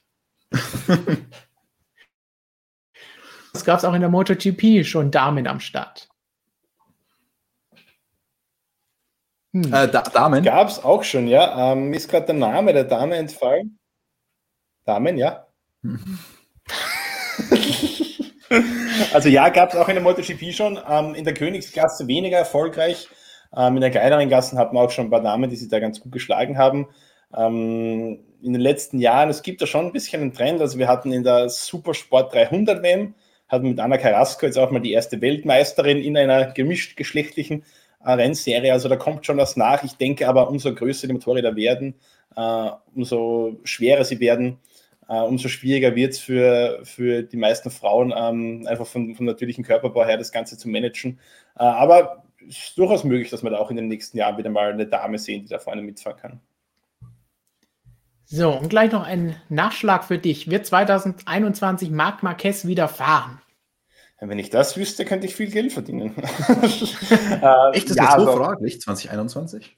Ja, also wie gesagt, äh, soll sich jetzt in der nächsten Woche ungefähr entscheiden, ob es diese dritte Operation gibt. Ähm, diese dritte Operation würde wahrscheinlich äh, eine Knochenmarkstransplantation bedeuten, also dass man zum Beispiel aus der Hüfte Knochenmark entnimmt und das eben im Oberarm einsetzt, um diesen Heilungsprozess äh, da irgendwie voranzutreiben. Man darf nicht vergessen, also die erste Platte wurde mit äh, 12 oder 13 Schrauben, ich weiß nicht mehr genau, fixiert. Die hat sich dann gelockert, musste dann herausgenommen werden, eine neue Platte reingegeben werden und im Normalfall ist es so, dass diese neue Platte dann auch mit neuen Schrauben, also in neuen Löchern fixiert werden muss. Sprich, man kann jetzt davon ausgehen, dass der ungefähr 25 Löcher äh, in diesem Oberarm drinnen hat. Und die Schrauben sind nicht so klein. Und jetzt ist der Oberarmknochen zwar relativ lang, aber in der Mitte, wo sich Marquez ihn gebrochen hat, ist er nicht sonderlich dick. Also da ist nicht so viel Substanz eigentlich da. Und wenn man da jetzt 25 Löcher in diesen Knochen reinbohrt, äh, dann fehlt da natürlich irgendwann einfach äh, die Substanz. Und dementsprechend langsam verläuft eben aktuell die Heilung. Also diese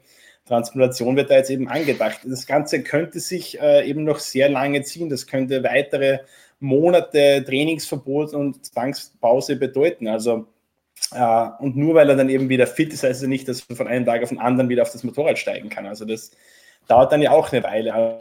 Also ich denke schon, dass wir in 2021 wieder sehen werden. Ob es schon in den allerersten Rennen, äh, will ich jetzt nicht drauf wetten. Also ähm, wir haben Sonntag auch noch mal mit Stefan Bradl gesprochen, der in dieser Saison sein Ersatz war. Äh, und der meinte auch, ja, also er stellt sich mal darauf ein, dass er eben auch 2021 fahren könnte. Dafür muss er gerüstet sein. Ähm, ja, wir werden sehen. Also ich gehe davon aus, dass wir in 2021 sehen. Wann traue ich mir keine Prognose abzugeben. Die haben halt äh, das Universalinstrument im Motorsport noch nicht entdeckt, hier die, die Ärzte in der MotoGP. bisschen, bisschen Gaffer-Tape und zack. Hält der wieder, der gute Mann. Max Power fragt, Dragster gibt es im Heft auch äh, bislang noch nicht. Ähm, mal schauen. Ich bezweifle es, dass sich daran etwas ändern wird. Ah, man ist schöne Slideshow, Stefan. Ja, vielleicht. Mal schauen. Ähm, was halten wir von der Goodwood Speed? Wie haben wir, glaube ich, letzte Woche schon mal gesagt, ja. dass Goodwood auf jeden Fall eine sehr, sehr schöne Veranstaltung ist. Speedweek, glaube ich, war jetzt der digitale Ersatz in diesem Jahr, weil es ja kein richtiges Goodwood genau. gab ist natürlich gut, schade. Festival of Speed ist ja normalerweise im Sommer immer eine wunderbare Veranstaltung, vor allem für Fans vor Ort. Warum kommt Lotus nicht zurück in den Motorsport? Das ist mal wieder so ein Ding wie das, was Christian vorhin gesagt hat. Man weiß bei den Teams mittlerweile ja eigentlich gar nicht mehr, wem sie wirklich gehören und ob das wirklich die Teams waren, von denen man eigentlich spricht. Denn die letzten beiden äh, Varianten von Lotus waren zwei völlig unterschiedliche Dinge. Einmal das Team von Fernandes, das ja ähm, Caterham geworden ist, das vorher Lotus Racing hieß. Aber das hatte eine andere Lotus-Lizenz als dann später das Lotus F1-Team, für das Kimi gefahren ist. Und beides Die war nicht. sind ja sogar gegeneinander gefahren, oder? Richtig. Ja. Und Lotus F1-Team ist übrigens wieder Renault, was sie vorher auch schon waren. Weil das ja klar ist. Ich hatte mal irgendwo ein wirklich schönes Video im Internet gesehen, wo die ganze Geschichte der Formel 1-Teams so erklärt wird, wo dann auch so rauskommt, irgendwie, dass Renault dann eigentlich irgendwann mal gegen sich selbst gefahren ist, weil sie irgendwie neu gegründet hatten und irgendwie ein ehemaliges Team von ihr. Also, es ist wirklich irre. Also, da blickt wirklich kein Schwein mehr durch. Tja, Honda ist eigentlich auch gerade siebenfacher Weltmeister. Theoretisch. Das Honda-Werksteam ist jetzt Mercedes. Nee, dann, dann sogar achtfacher. Weil Braun war ja auch noch.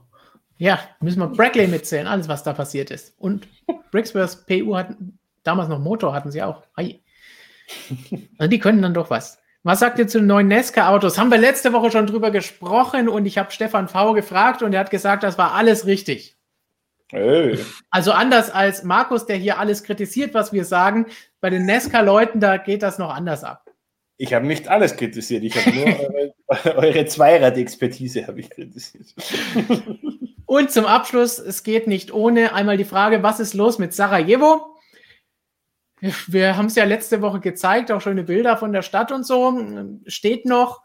Ich habe Robert auch vorhin diese Frage hier, diesen Screenshot durchgeschickt. Ich habe keine Antwort von ihm bekommen. Ich deute das mal so, dass er immer noch nicht weiter recherchiert hat. Sehr, sehr, sehr faul. Wirklich enttäuschend. Und mit diesem Sad Fact müssen wir uns dann, glaube ich, für heute verabschieden von euch. Aber keine Sorge, auch wenn die MotoGP in der Pause ist, am Wochenende geht es mit der Formel 1 weiter. Drei Rennen hintereinander, die nächsten drei Wochen, die Weihnachts-, Vorweihnachtszeit ist gerettet, selbst im Lockdown. Und die Formel 2 ist auch gleich noch mit dabei, mit einem gewissen Mick Schumacher, über den wir gestern ein Video mit seinen Aussagen hatten, was er im Endspurt der Formel 2-Saison im Kampf um den Titel zu sagen hat und was er sich da zutraut. Indica wird es auch elektrisch geben. Puh, jetzt kommen hier Fragen. In Zukunft. Ich glaube, Max Power hat irgendwie so einen Würfel zu Hause, wo äh, ist so, so ein hundertseitigen Würfel, wo jede Rennserie draufsteht und dann nochmal ein Würfel, wo irgendwelche Sachen draufstehen und dann wird das alles so zusammen kombiniert. Das ist schlimmer als bei Rollenspielen. Gut, dann Marstian oder Markian oder wie auch immer du dich gerade nennen möchtest. Was möchtest du unseren Zuschauern für das Wochenende noch mitgeben? Ich möchte euch ein schönes Wochenende wünschen. Äh, da dieses Wochenende die MotoGP nicht fährt, könnt ihr euch guten Gewissens auf die Formel 1 konzentrieren. Äh, schaut den Herrn Mehnert und Co. genau auf die Finger, was sie da so fabrizieren auf unserer Webseite. Ansonsten schönes Wochenende und an die MotoGP-Fans natürlich schon mal eine schöne Winterpause. Und immer dran denken, auch in der Winterpause gibt es auf motorsportmagazin.com und auf unseren beiden YouTube-Kanälen von Motorsportmagazin und Motorsportmagazin Motorrad jede Menge Videos. Markus und Michael werden da die nächsten Tage noch einiges für euch aufnehmen, dass wir immer was haben. Christian, du wirst die nächsten Tage auch noch das ein oder andere Video aufnehmen mit Bezug auf den Wüsten Grand Prix. Oh, Christian, ja, meinem improvisierten Studio hier. Also ähm, könnt mal Feedback da lassen, wie ihr das findet, das improvisierte Studio. Und ich freue mich natürlich nicht nur auf die Videos, sondern natürlich auch auf die Longrad-Analysen und dann auf dieses zweite Bachrein-Wochenende. Ähm, das wird alles richtig spannend noch, auch wenn es natürlich vorhin entschieden ist. Aber Formel 1 ist Formel 1 und jedes Rennen ist eben ein Grand Prix und ein Grand Prix hat einen gewissen Stellenwert. Deswegen freuen wir uns auch auf diese letzten drei noch sehr. Ich dachte jetzt schon fast, du sagst jetzt, jeder Grand Prix hat seine eigenen Gesetze. und mit diesen Weisheiten zahlen wir nochmal ins Phrasenschwein und sagen viel Spaß am Wochenende. Bleibt uns treu und bis nächste Woche. Ciao. Servus.